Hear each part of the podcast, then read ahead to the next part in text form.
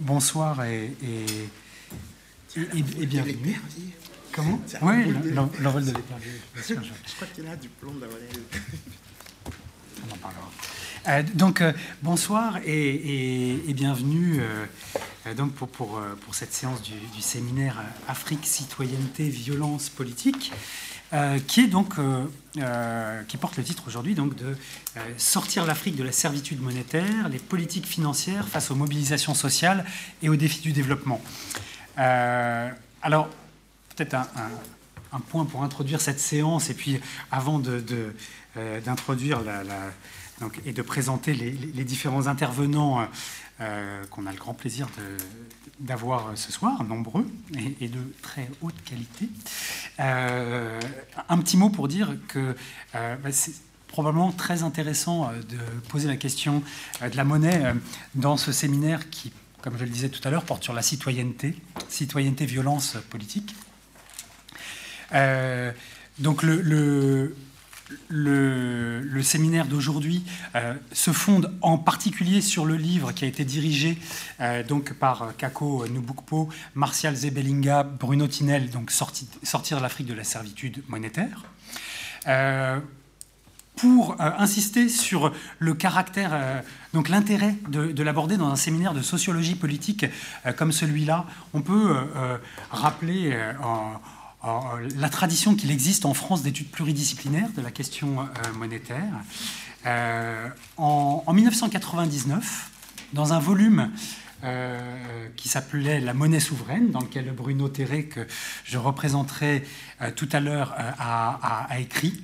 ce volume avait notamment pour objectif de je cite Bruno, euh, dégager ce qui fait la quasi-universalité du fait monétaire euh, à partir de la construction de langages communs interdisciplinaires. Euh, et le caractère universel de la, de la, monnaie tient notamment au fait que la monnaie est un opérateur d'appartenance sociale, un opérateur de médiation aussi dans un certain nombre d'échanges sociaux. Et on peut rappeler que pour euh, donc les, coordonnateurs de, ce volume, André Orléans et Michel Aglietta, euh, ces, deux auteurs avaient écrit sur la violence de la monnaie. Euh, et tout le travail qu'ils avaient fait faisait le lien entre une analyse anthropologique des liens d'échange et du rôle de la monnaie dans les, liens d'échange, et puis une analyse évidemment euh, qui euh, passe à l'échelle euh, plus macro pour étudier la fonction que joue la, monnaie dans l'économie et dans la société. Alors ce positionnement qui fait le lien entre l'anthropologie, et euh, les rôles plus macroéconomiques de la monnaie. C'est celui qu'on retrouve dans l'ouvrage euh, qui a été dirigé par Kako, Martial Zebelinga, Bruno Tinel et Demba Moussa Dembélé. qui est un ouvrage qui est principalement euh, dont les contributeurs sont principalement des économistes, mais qui ont tous des orientations un petit peu différentes par rapport à, l'économie. Donc certains euh, des macroéconomistes euh, qui, comme Kako en l'occurrence, font une utilisation des outils, disons, d'une certaine façon traditionnelle, même s'il le fait de manière critique de la macroéconomie, et puis des orientations plus anthropologiques, historiques ou sociologiques donc de, de, de l'économie. Alors, pour euh, euh, dire à quel point il est important de saisir aujourd'hui, euh, et juste en, quelques points d'introduction, pour dire à quel point il est important aujourd'hui de saisir de la question du, franc CFA.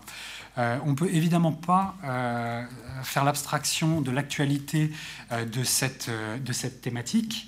Je rappelle qu'en 2007, Kako avait écrit un article dans la revue politique africaine donc qui s'appelait euh, euh, la servitude.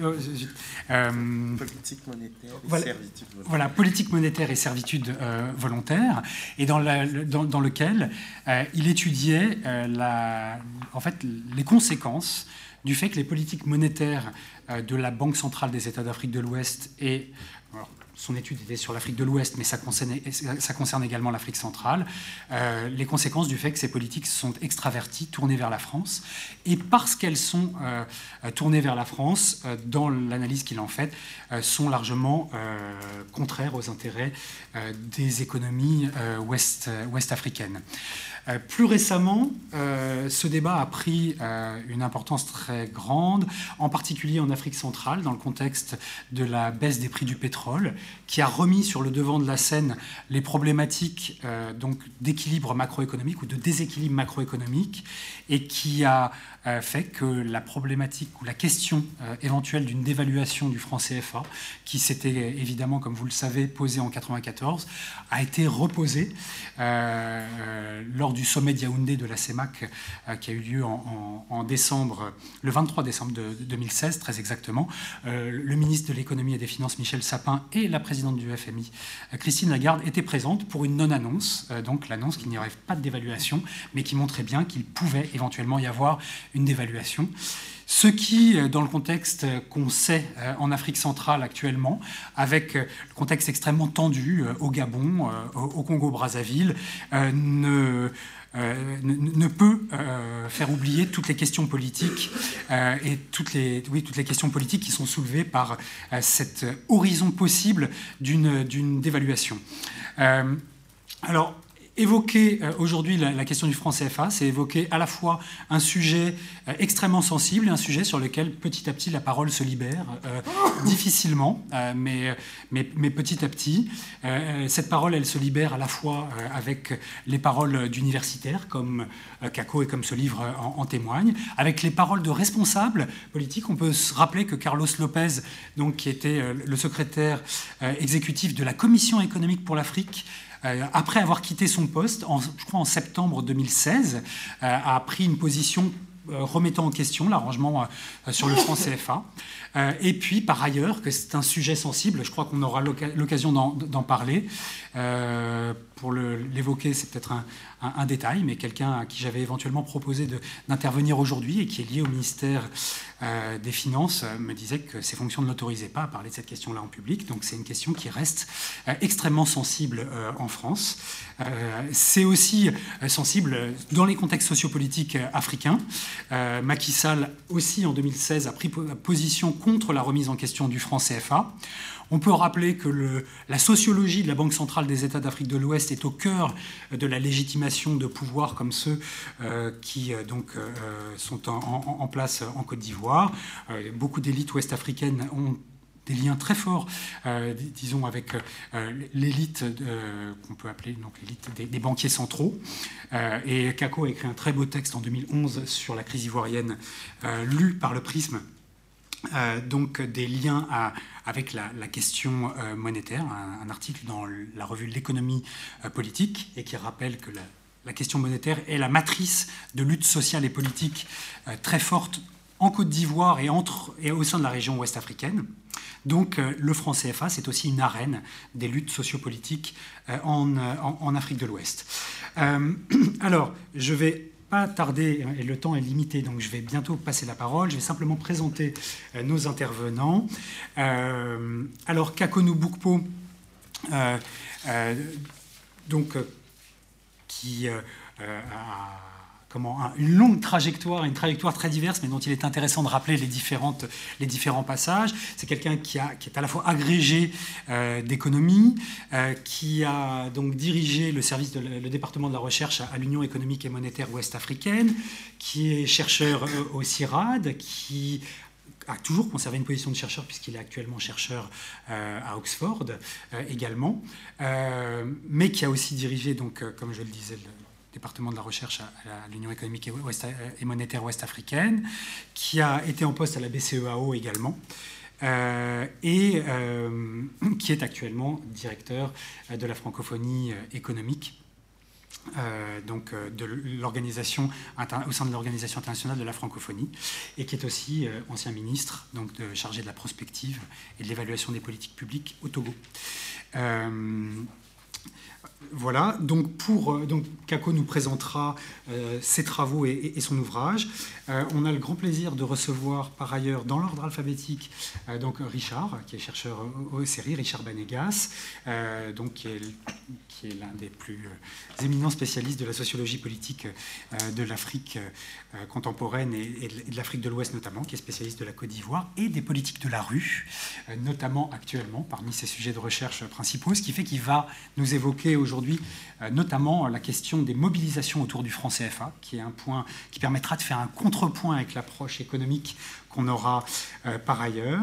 Toujours dans l'ordre alphabétique, Benjamin, donc le, moine, qui est chercheur au CNRS et en poste à, l'IRISO, euh, donc à l'Université Paris-Dauphine, et qui est spécialiste de la sociologie des politiques économiques en France, et plus particulièrement de la question de la dette, et qui a écrit euh, un, livre tiré de sa thèse qui s'appelle L'ordre de la dette, et je vais rechercher le sous-titre, Enquête sur les infortunes de l'État et la prospérité du marché, qui est sorti en 2016 aux éditions La, Découverte, euh, et, qui sera voilà, qui, pourra euh, voilà, qui éclairera cette question de manière très pertinente, et Bruno Terré, euh, qui est également chercheur à l'IRISO et qui est l'un des représentants, l'une des principales figures de l'économie hétérodoxe en France, ayant travaillé sur la monnaie, qui a participé notamment à ces projets sur la monnaie souveraine dans les années 90, qui a écrit un ouvrage en 2007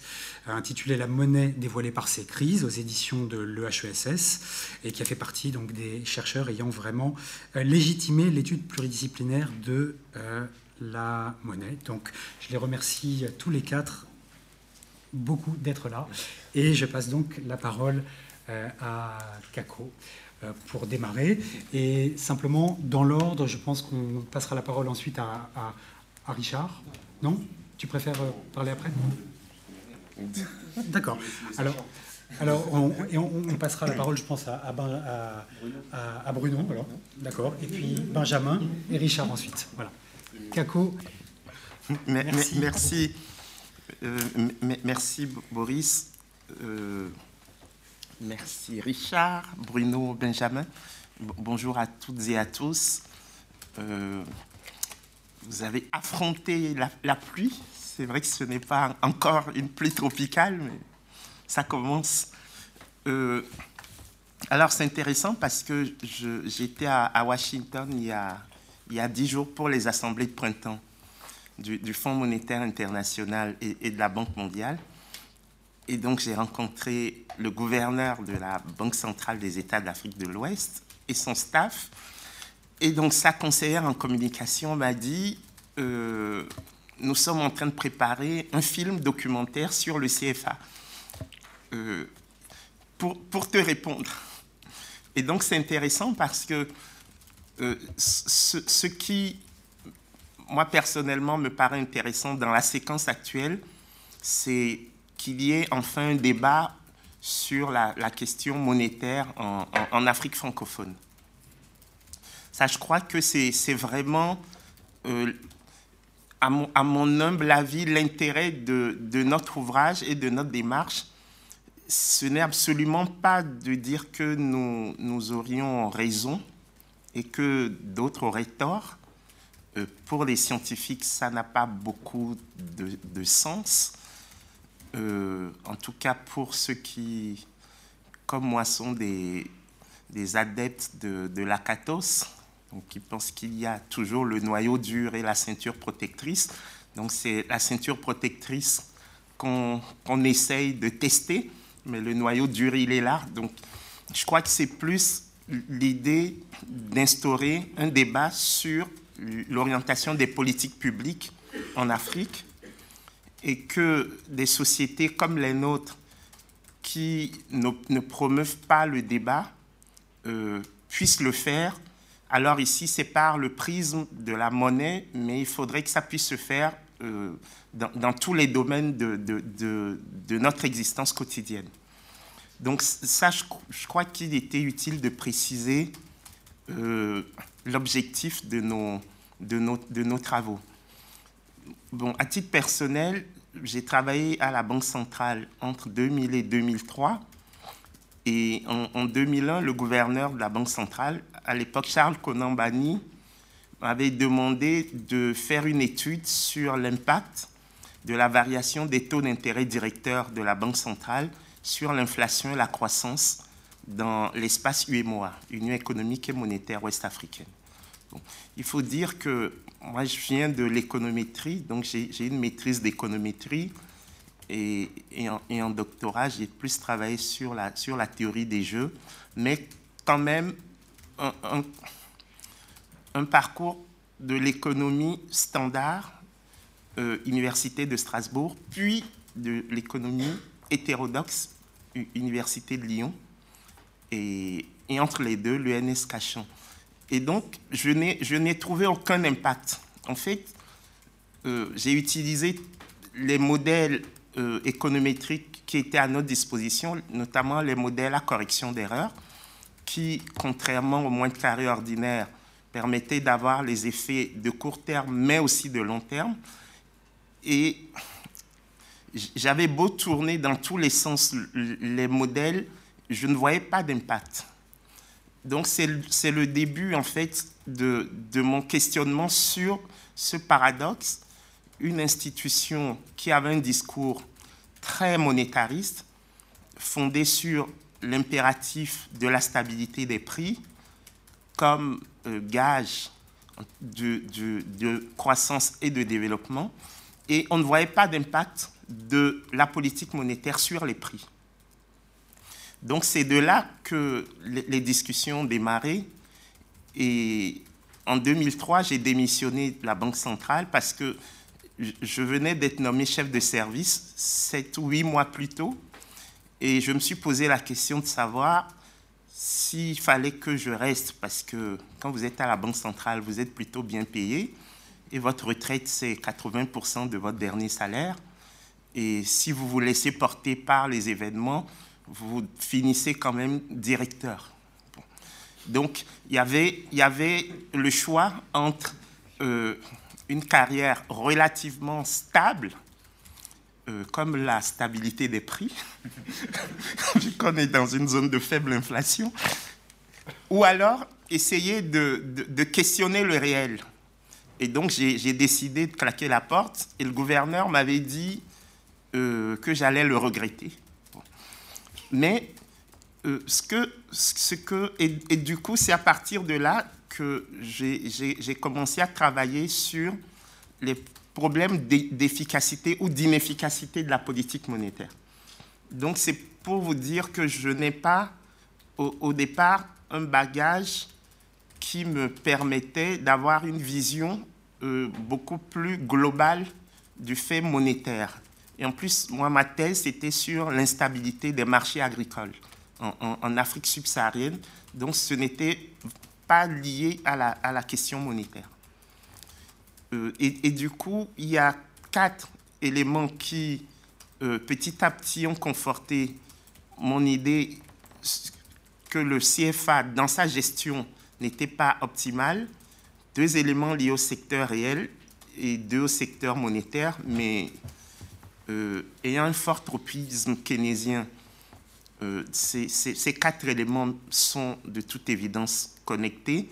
Le, premier, c'est le fait que le CFA que nous avons eu en héritage dès 1945, finalement, n'est pas produit euh, une, un effet de commerce intra-zone franc.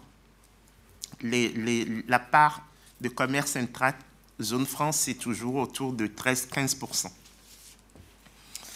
Et ça, c'est facilement explicable, c'est parce que nous sommes tous restés dans une structure primaire au sein du commerce international, et donc nous avons des économies plus substituables que complémentaires.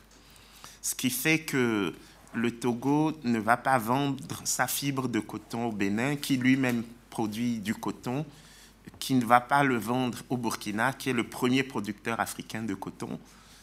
Donc, euh, le fait que, malgré cette monnaie, ou à cause de cette monnaie, nous soyons restés dans une insertion primaire au sein du commerce international, euh, me paraît quelque chose qu'il faut noter. Deuxième chose, c'est le hiatus entre la faiblesse de nos économies et la force de la monnaie à laquelle nous sommes rattachés, c'est-à-dire l'euro. Et donc la question, c'est de savoir si des économies faibles pouvaient être arrimées à une monnaie forte et qui s'ajuste en fait. Euh, et, et force est de constater que c'est le chômage massif des jeunes qui est la variable d'ajustement d'un tel système. Euh, sur le coton, c'est évident. J'ai travaillé cinq ans sur le coton au Mali et avec euh, d'autres chercheurs du CIRAD, nous nous sommes amusés à comparer la compétitivité des filières cotonnières aux États-Unis, au Brésil et au Mali. Et la filière la plus compétitive est celle du Brésil. Et en poussant les investigations, on s'est rendu compte que ce n'était pas la productivité physique, euh, mais l'effet taux de change, parce que le réal était beaucoup plus flexible et beaucoup plus faible que l'euro et le CFA qui est rattaché à l'euro de manière rigide. Donc, euh, en plus, dans les années 2006-2010, la force de l'euro a fait perdre 40% de compétitivité aux filières cotonnières africaines. Et donc, nous, on se retrouvait avec les chercheurs du CIRAD à obliger les paysans à respecter les itinéraires techniques, les dates de semis, le nombre de d'épandage, des engrais et tout. Mais en fait, euh, les gains physiques étaient réduits à néant par les effets liés au taux de change. Et en plus, dans le même temps, nous avons fait du désarmement tarifaire ce qui fait que la zone UMOA est une des zones les plus ouvertes au monde. Et donc, tout ce qu'on faisait comme effort, même pour la transformation du coton, était réduit à néant par le textile chinois qui a littéralement envahi l'Afrique de l'Ouest, avec comme conséquence la fermeture les unes après les autres des usines textiles. Et, moi, je pilotais l'agenda coton textile de, de l'UMOA. Et notre objectif en 2003 on, transformait 3% de la fibre de coton. Les chefs d'État avaient dit en 2010 il fallait qu'on transforme 25% de la fibre de coton. Et à l'heure où je vous parle, on ne transforme toujours que 3% de la fibre de coton.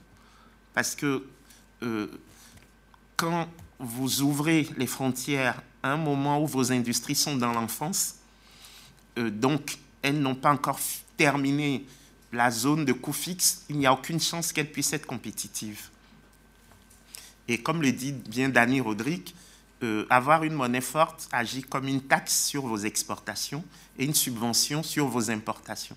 Ce qui fait que nos balances commerciales sont structurellement déficitaires, sauf la Côte d'Ivoire, qui a une balance commerciale excédentaire du fait de la manne du cacao. Jusqu'à présent, parce que l'an dernier, pour la première fois, euh, depuis 1980, la Côte d'Ivoire a eu une balance commerciale déficitaire ce qui n'était jamais arrivé depuis 1980, donc une bonne trentaine d'années, une bonne quarantaine d'années. Troisième élément, c'est le rationnement du crédit dans la zone franc. Euh, le fait que notre zone ait un ratio de liquidité, donc crédit sur, euh, sur PIB de 23%, ça, fait de cette zone une des zones les moins liquides quand on compare euh, à l'Afrique du Sud qui est à 155%, la zone euro qui est à 100%, les États-Unis presque 300%. Même le Maghreb, le Maghreb est autour de 60% de, ratio crédit sur PIB. Euh, et ça, c'est lié à deux phénomènes.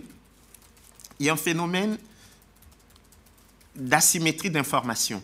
Les banques nous disent qu'elles n'ont aucune visibilité sur la qualité des emprunteurs potentiels, ce qui fait qu'elles sont surliquides. Elles gardent de l'argent par devers elles. Euh, elles ne veulent pas prêter parce qu'elles ont peur de ne pas être remboursées. Donc ça, c'est un, phénomène bien connu euh, d'asymétrie d'information, avec tout ce qu'il y a derrière comme aléa de moralité et de sélection adverse. Mais il y a aussi un rationnement qui, lui, n'est pas endogène, mais qui est un rationnement administré. C'est que pour maintenir la fixité entre le franc CFA et l'euro, nos deux principales banques centrales de la zone franc, la BCAO et la BEAC, choisissent de faire ce qu'on appelle le programme monétaire. Moi, j'ai participé au programme monétaire à plusieurs reprises.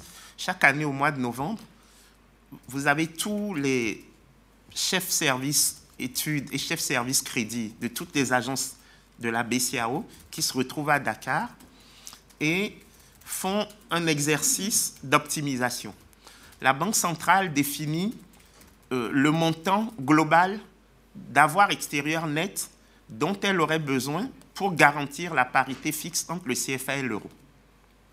Une fois qu'elle définit ce montant d'avoir extérieur net, elle dit pour piloter les économies et les financer, de quel volant de liquidité je pourrais disposer? Et maintenant, sur la base des projections de croissance dans chacun des huit États de l'UMOA, on définit le montant de crédit à allouer à chacune des, économies. Et donc, vous voyez que c'est un exercice d'optimisation sous contrainte. Le premier objectif, c'est d'avoir suffisamment d'avoir extérieur net. Et ensuite, on peut, euh, libérer du crédit à l'économie. Pourquoi est-ce qu'on est obligé de faire ce travail?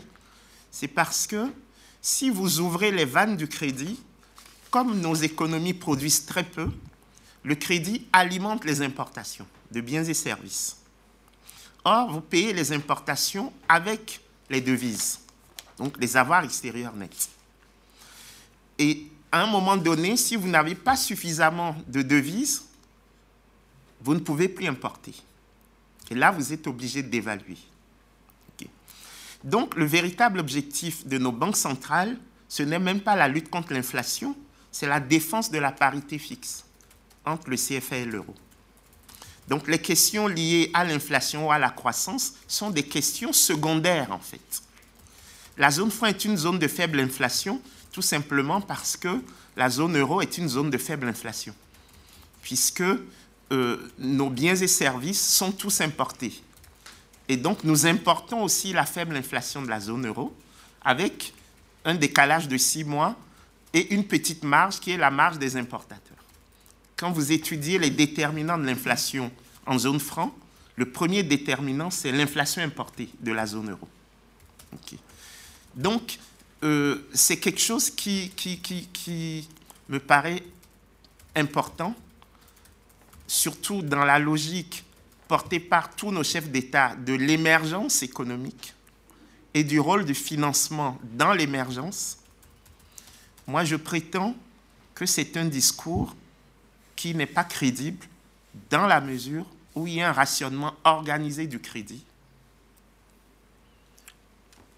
à des fins de maintien de parité fixe entre le CFA et l'euro. Et puis, dernier élément, euh, c'est l'absence de croissance dans les objectifs de nos banques centrales.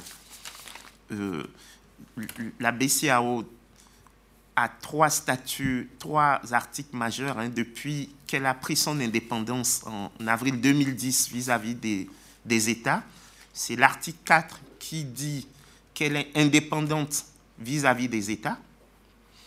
L'article 8 qui dit que son seul objectif, c'est la stabilité des prix, donc 2%, parce que quand vous êtes en taux de change fixe avec une zone qui est plus puissante que vous, vous êtes obligé de suivre les mêmes euh, indicateurs. Et la BCE, c'est 2%, la cible d'inflation en zone euro. Et donc, en zone CFA, c'est également 2% la cible d'inflation. Et l'article 36 qui dit qu'en aucun cas, la Banque centrale ne peut prêter aux États. Qui fait qu'à l'heure actuelle, malgré des taux directeurs de 2,5% en zone franc, nos États empruntent sur le marché à 6,5%. Donc une, banque euh, commerciale peut très bien emprunter à 2,5 auprès de la Banque centrale et racheter des obligations à 6,5 et, et, empocher la marge de, de 4 points de pourcentage. Et sur des centaines de milliards, ça peut faire beaucoup. Et donc, euh, ces quatre éléments qui sont de nature économique euh, conduisent à, se poser la question de, de, l'optimalité de ce, de, ce système. Et pour, pour finir, euh, je, voudrais quand même dire que dans toute notre discussion autour du CFA, nous avons le benchmark des, pays anglophones. Et, là, nous voyons quand même, et je finirai là-dessus, qu'on a toujours eu dans l'histoire longue deux, deux visions des choses.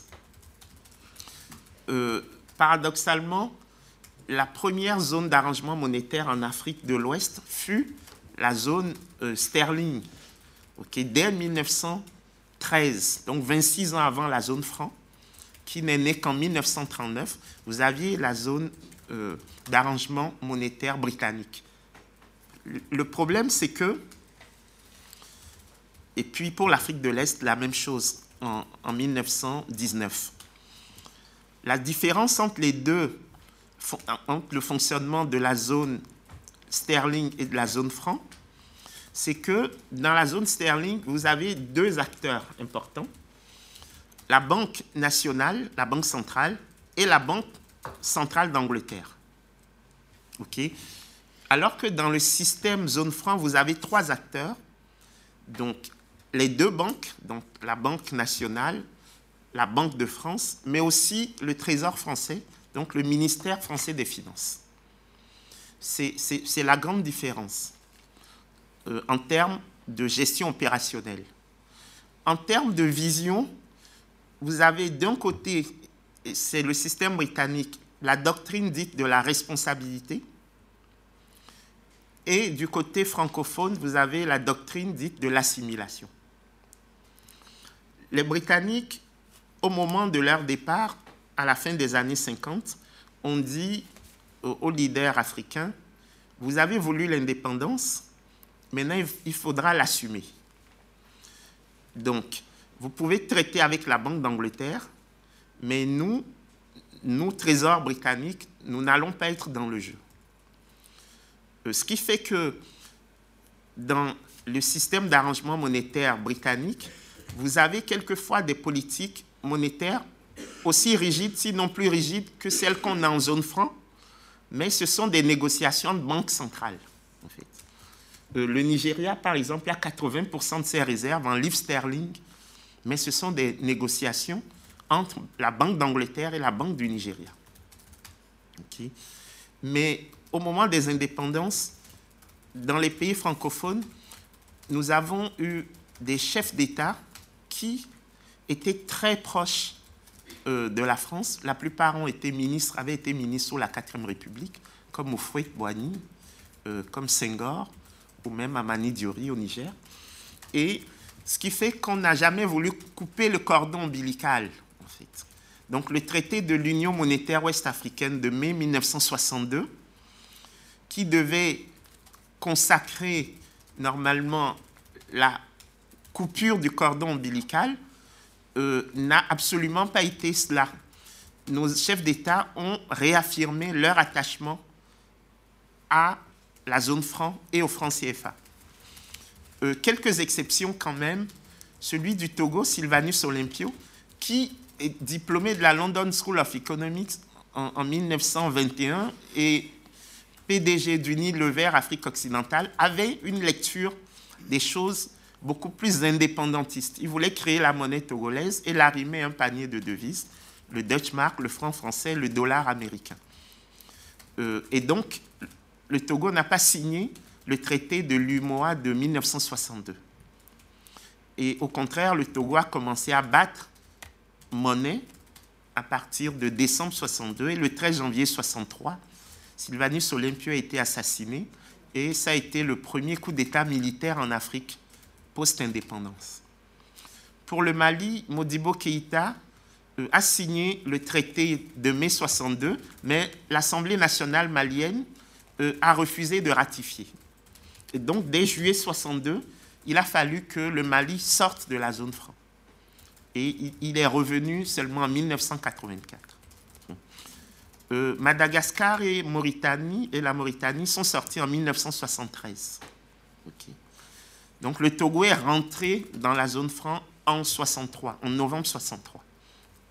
Donc, je terminerai là pour dire que derrière cette euh, apparence de stabilité, euh, il, se passe quand même, oui, il s'est toujours passé beaucoup de choses dans les coulisses. Et, ça, c'est quelque chose qui, mérite d'être souligné. Après, dans le cadre de nos discussions, on pourra revenir sur, euh, un certain nombre de, points qui, me paraissent très intéressants. Merci. Euh, merci, euh, merci beaucoup, euh, Kako. alors, donc, on, va passer la, parole aux discutants en sachant que donc ils ont tous lu le livre. Peut-être que tu peux simplement dire un petit mot, une, seconde, pour présenter le livre, les conditions dans lesquelles il a été réalisé. Je précise aussi qu'il euh, euh, y a une table avec le livre, et je remercie Chantal Gazola des, éditions La Dispute d'être présente. Mais peut-être tu peux euh, juste dire un tout petit mot, de, manière à ce qu'on passe la parole ensuite, qui portera sur, sur le livre pour chacun des intervenants. Oui, merci. Donc l'ouvrage s'intitule Sortir l'Afrique de la servitude monétaire, en sous-titre À qui profite le franc CFA donc, nous, avons eu l'idée de l'ouvrage avec les, les, co-auteurs euh, en septembre 2015, euh, à l'issue d'un colloque qui s'est tenu au Sénat sur la, question du CFA. Il faut dire que quelques mois auparavant, euh, il y a eu pas mal de, de, de mouvements de papier dans la presse, parce que j'étais ministre de la prospective et de l'évaluation des politiques publiques du Togo de 2013 à 2015. Et j'avais donc la charge de l'évaluation de toutes les politiques publiques du Togo. Et donc autant je n'avais pas rencontré de soucis lorsque j'évaluais la politique agricole, la politique de santé, même la politique budgétaire, Autant, dès que j'ai commencé à évaluer la politique monétaire, euh, le ministre des Finances du Togo a posé un problème qui, à mon avis, est un problème de fond. Il dit euh, le Togo fait partie de l'Union économique et monétaire ouest-africaine et en ce sens, le Togo est solidaire de toutes les décisions prises euh, au plan communautaire. Et moi, en tant que ministre des Finances du Togo, je participe au Conseil des ministres des Finances de l'UMOA et nous portons une vision euh, de la politique monétaire. Donc, je ne peux pas accepter qu'un de mes collègues puisse porter une autre lecture. Et donc, à mon avis, c'était une question de fond à laquelle j'ai rétorqué en disant bah, la politique monétaire a un impact sur euh, la vie des Togolaises et des Togolais au même titre que la politique industrielle, la politique agricole.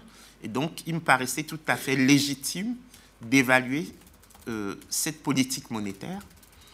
Et qui plus est, nous avions le cadre approprié, qui était le Comité national de politique économique du Togo, dans lequel nous traitions de l'optimalité des politiques publiques. Et donc, ce fut un débat euh, sans fin, parce que la Banque centrale s'y est mise, et donc la Banque centrale a demandé qu'on me sorte du C'était compliqué pour le président togolais, Faure Gnassingbé, parce qu'il était finalement pris entre deux feux. Après, le président ivoirien mis, Alassane Ouattara, euh, et lors d'un colloque à Bercy en février 2015, euh, il m'a pris à partie, il m'a dit, euh, il faut arrêter de parler du CFA. Il m'a dit, j'ai d'ailleurs attiré l'attention de votre chef d'État sur vos propos. Et donc, euh, donc, il y avait un tir de barrage nourri. Et c'était compliqué pour nous parce que je pilotais la vision Togo 2030. Et en même temps, le chef de l'État togolais était obligé de me débrancher pour euh, que le syndicat de chefs d'État garde son, son unité. Et, et, et, donc, euh, après l'élection présidentielle de 2015, je n'ai pas été reconduit. Et, donc, au mois de septembre 2015, nous avons fait ce colloque. Et suite à ce colloque, on a décidé d'en faire un ouvrage. Bon, c'est un ouvrage de, copains. Hein. Martial Zebelinga, ça fait 30 ans qu'on se connaît.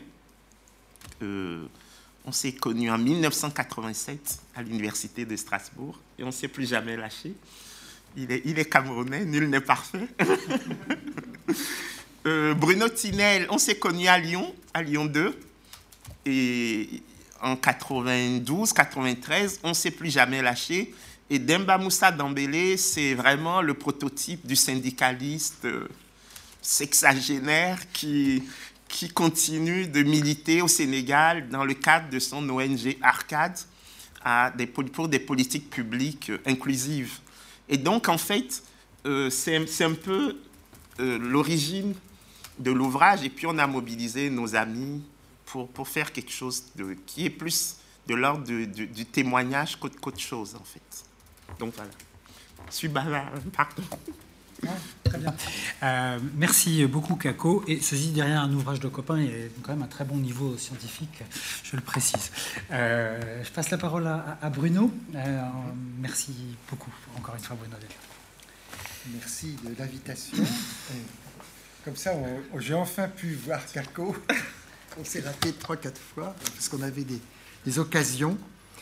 Et alors, moi, je dis, Richard dit ne rien connaître à la monnaie. Moi, je ne connais rien de l'Afrique. Donc, on va peut-être. Pas sûr. Bon. Et, euh, bon, et toute l'histoire que nous a racontée Kako est passionnante parce que ça remet en, place, euh, d'un point de vue sociologique, puisque c'est un séminaire de sociologie politique, on voit comment arrive le, faire. Bon, alors, euh, je trouve que tu es, trop, es resté un peu trop ouvert parce que je me semble que dans l'ouvrage, vous montrez de façon quasiment irréfutable hein, les résultats du point de vue de l'efficacité économique de la politique monétaire. C'est-à-dire le fait, et en le corrélant au fait que sur le long terme, parce que c'est quelque chose qui existe depuis 1939, hein, refait en 1945, et euh, on voit bien systématiquement que, euh, y compris dans les pays qui sont plus favorisés d'un point de vue économique, eh bien, cette politique de restriction monétaire, en fait, euh, est corrélée avec des taux de croissance faibles, maintien dans une dépendance, dans un modèle, d'accumulation tiré par les exportations primaires et qui n'embraye pas sur un développement du marché interne, en fait, du fait que euh, la poule est dans l'œuf, l'œuf est dans la poule. Oh, tu as expliqué que les banques ne font pas de crédit parce qu'elles croient que les gens ne vont pas rembourser, mais en même temps, les banques, elles préfèrent faire du crédit avec la dette publique, avec le crédit à la consommation, etc., plutôt qu'avec de crédit productif. Mais en même temps, ce qu'on ne voit pas, c'est existe-t-il euh, une classe d'entrepreneurs qui sont prêts aussi à jouer ce jeu de développer un marché intérieur, etc. Donc, euh, moi, c'est ma première question, parce que, euh, bon, ma seconde question, c'est euh, l'argument politique. Il n'y a pas seulement des arguments économiques dans l'ouvrage, il y a des arguments politiques qui sont servitude monétaire. C'est vrai que c'est difficilement tolérable pour un pays souverain de voir sa politique monétaire dictée par une puissance étrangère distante et qui ne prend pas en compte les besoins économiques, démocratiques, etc. des pays. Alors, j'ai une autre question. Pourquoi est-ce qu'on sait, pourquoi le Trésor français, les classes politiques françaises, maintiennent ce système qui est vraiment une relique coloniale barbare, qui euh, ne leur rapporte pas nécessairement grand-chose d'un point de vue économique, par qu'ils captent les réserves qui est intéressant, c'est de voir cette captation de réserve, mais ça représente 0,5% du paiement de la dette française. Donc euh, c'est vraiment peanuts, et ça a beaucoup de désavantages aussi, puisque euh, euh, développer l'Afrique, développer un marché intérieur africain, ça serait aussi assez intéressant pour un certain nombre de... Donc on ne voit pas très bien, surtout, alors ça Benjamin reviendra là-dessus, on ne comprend pas pourquoi le Trésor français, qui lui a accepté des réformes profondes Hein, néolibéral qui a détruit le circuit du trésor français, qui était un élément qui lui permettait de financer quasiment gratuitement la dette publique française, euh, est resté bloqué sur ce terrain-là de son rapport aux, banques centrales africaines, qui n'est pas n'a pas été inventé en même temps. Qui, bon. Alors, alors je, trouve, que l'ouvrage donc est très bien pour établir le diagnostic, etc., à la fois politique et économique, etc. Et pourquoi, euh, euh, et ce qui est étonnant, c'est pourquoi ça pas, euh, ce livre n'a pas été produit plus tôt. Mais en même temps, je suis content parce qu'au moins Kako est encore en vie. et donc, vu peut-être que le rapport de la, France-Afrique est moins puissante maintenant, il y a eu un déclin, mais on voit très bien, il y a des papiers qui sont dans la violence, je veux dire, au niveau de la violence de la réaction, euh, à une velléité de sortir d'une euh, d'une servitude. Et donc, euh, là, c'est. On, on, se demande, là où j'ai une interrogation, c'est sur euh, et ce qu'on voit moins dans l'ouvrage, c'est quelles sont les voies de sortie. On plaide pour la sortie, mais là, il y a un flou et même des contradictions entre les auteurs, bien sûr, c'est normal, mais aussi, plus fondamentalement, sur euh, les voies de sortie. Et là, il y a un texte à la fin, quand même, qui rapporte ça à l'euro, parce que c'est une zone monétaire, donc c'est une sorte d'union monétaire. En fait, non, ce n'est pas une union monétaire dans la mesure, mais elle a l'apparence de l'union, puisque tu as dit que ce sont des ministres des présidents africains qui considèrent que c'est une union monétaire, mais sous la souveraineté du monétaire. Alors dans l'ouvrage, on critique ça, on dit c'est normal, il faudrait que chaque pays euh, récupère sa monnaie, donc récupère sa souveraineté monétaire. Mais en même temps, les gens qui disent ça, ils ne remettent pas en cause la zone CFA. Hein. ils disent qu'il faut qu'elle soit africaine. Mais la zone CFA, même serait-elle qu'africaine sans euh, la soumission, sans une parité fixe avec l'euro, dans quelle mesure elle entraînerait que les pays de l'UEMOA auraient récupéré une souveraineté monétaire. Et c'est là qu'il y a toute une discussion euh, qui devrait s'enclencher sur les modalités de recomposition de cette souveraineté monétaire à l'échelle des nations africaines ou à l'échelle de la zone, des zones qui existent déjà. Et donc sur les modalités d'une union monétaire africaine. Et là, je trouve qu'il y a beaucoup de flou euh, sur... Euh, bon, mais je n'ai vu nulle part défendu, ou bien tu me trompes, toi, tu serais aussi pour une... Tu dis, euh, les, les, réserves ne sont pas utilisées, donc on a beaucoup de degrés de liberté pour refinancer du crédit en Afrique. En fait, puisqu'il y a des taux de couverture euh, de la monnaie locale en, monnaie centrale qui sont de 120% du, côté euh, de l'Afrique centrale et de 80-90%, alors qu'en France ou dans le monde entier, on est de l'ordre de 6%, 7%, hein, en monnaie bancaire par rapport aux, réserves, les taux de réserve. Et donc là, on voit très bien que euh, c'est vraiment alors qu'il y a les politiques néolibérales d'ajustement, il y a une incohérence aussi à ce niveau-là. Alors toi, tu, donnes l'impression qu'il y a des possibilités de réaménager la zone de façon à la rendre plus efficace économiquement, etc. Il y a d'autres, on parle de monnaie unique, transformer le CFA en monnaie unique à l'échelle des, banques centrales qui existent déjà. Mais on ne parle pas du statut de l'indépendance de la Banque centrale. Donc ce qui voudrait dire qu'on se retrouverait dans une architecture monétaire de type euro actuel, dont on sait qu'elle est profondément en crise à cause de ses effets inégalitaires. Monnaie unique, monnaie inique, hein, en fait. Parce que si vous avez une politique monétaire unique alors que les économies sont différentes, eh bien, il y en a qui sont avantagés par cette politique unique.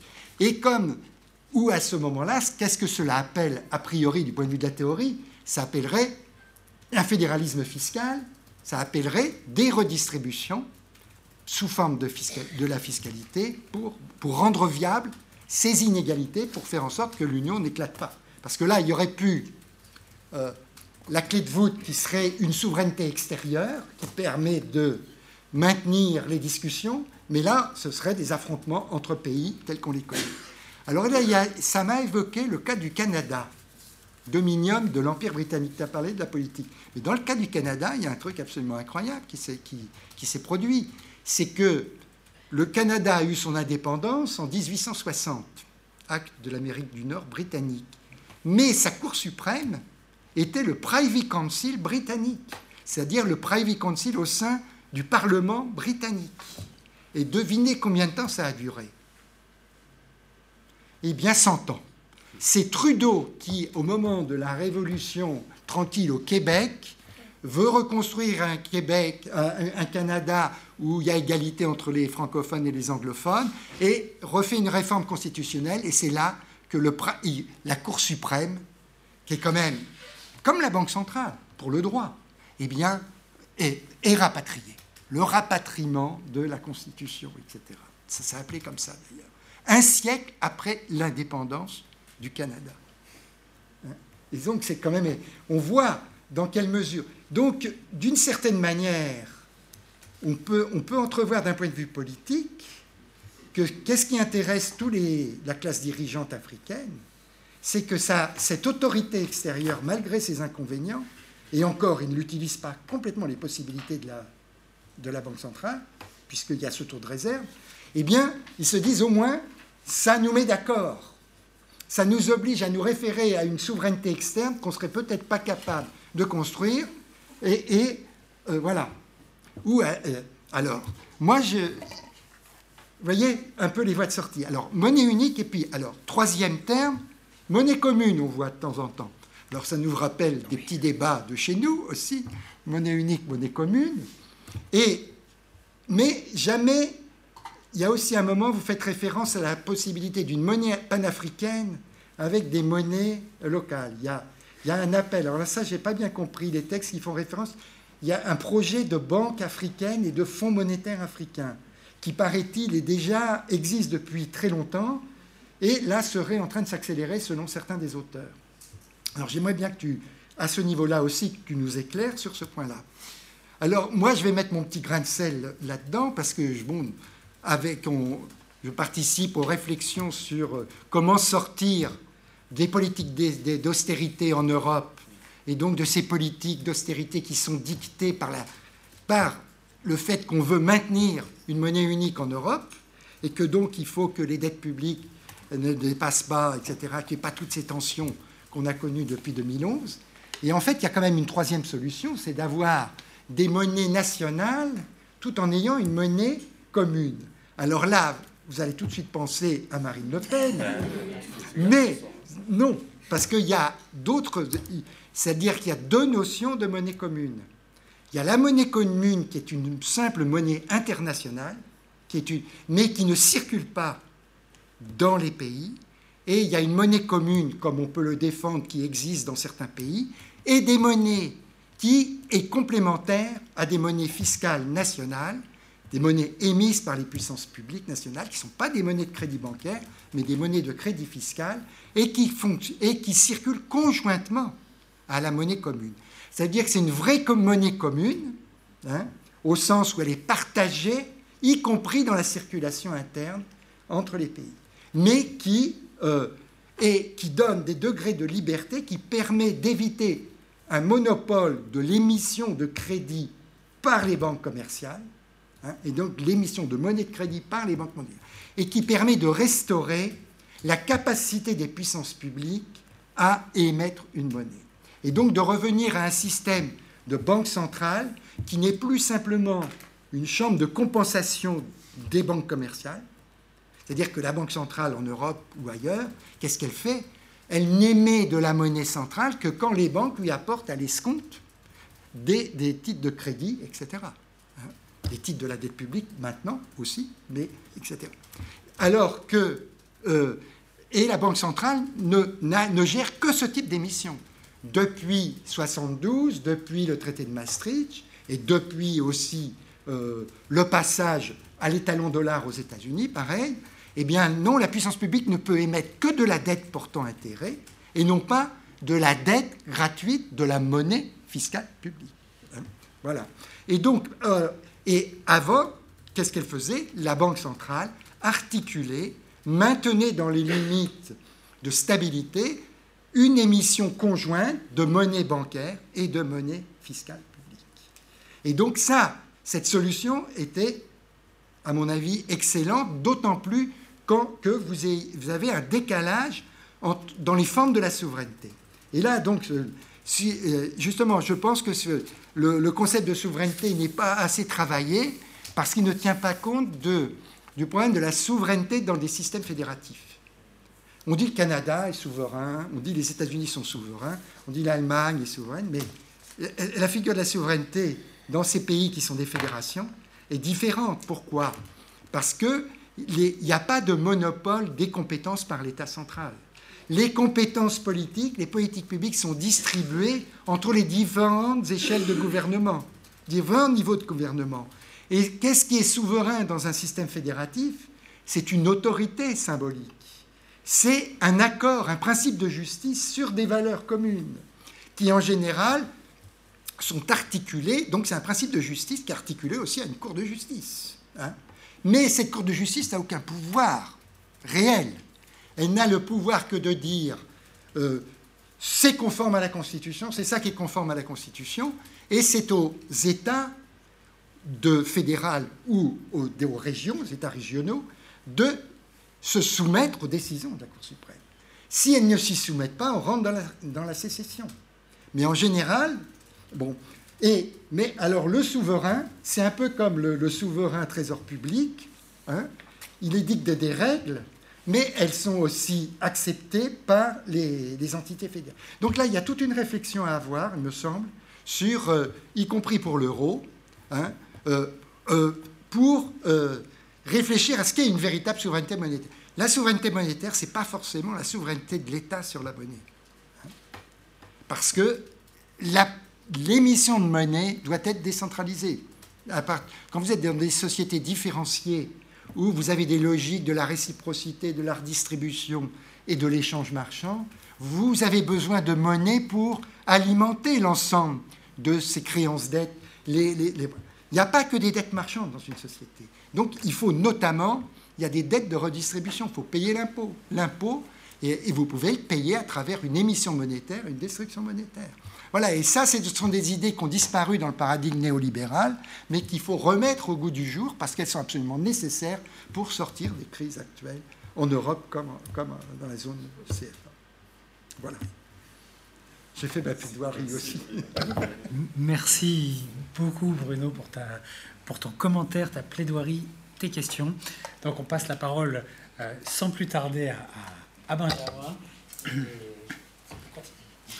Merci, merci infiniment. Euh, merci Kako euh, pour la lecture de, cet ouvrage vraiment éminemment intéressant et merci à Boris de m'avoir donné l'opportunité du coup de, discuter. Alors je suis pas du tout non plus un spécialiste de l'Afrique de l'Ouest, j'en suis navré. Alors j'ai étudié le Trésor français et euh, bah, je tiens quand même à dire que j'ai découvert, grâce à ce livre, tout un pan de l'activité du Trésor français que euh, je ne connaissais pas et qui est euh, fortement étonnante. D'ailleurs, j'ai fait l'expérience dans mon entourage d'évoquer ce, livre, et puis tout le monde me regardait avec étonnement, mais c'est pas vrai, il y a un franc CFA, c'est le, Trésor français qui gère la, parité. Enfin, les gens n'en reviennent pas. Donc, ça, vraiment, il y a, ce livre est éminemment utile parce que bah, il permet de montrer comment ces résidus euh, de, l'histoire coloniale, hein, euh, comment expliquer la résilience de, ces résidus de. Et ça choque, hein, ça, choque les gens politiquement et ça interpelle de se dire mais, mais mince, on en est encore là, on en est encore à, cette politique monétaire sous tutelle euh, à travers le, Trésor français. Donc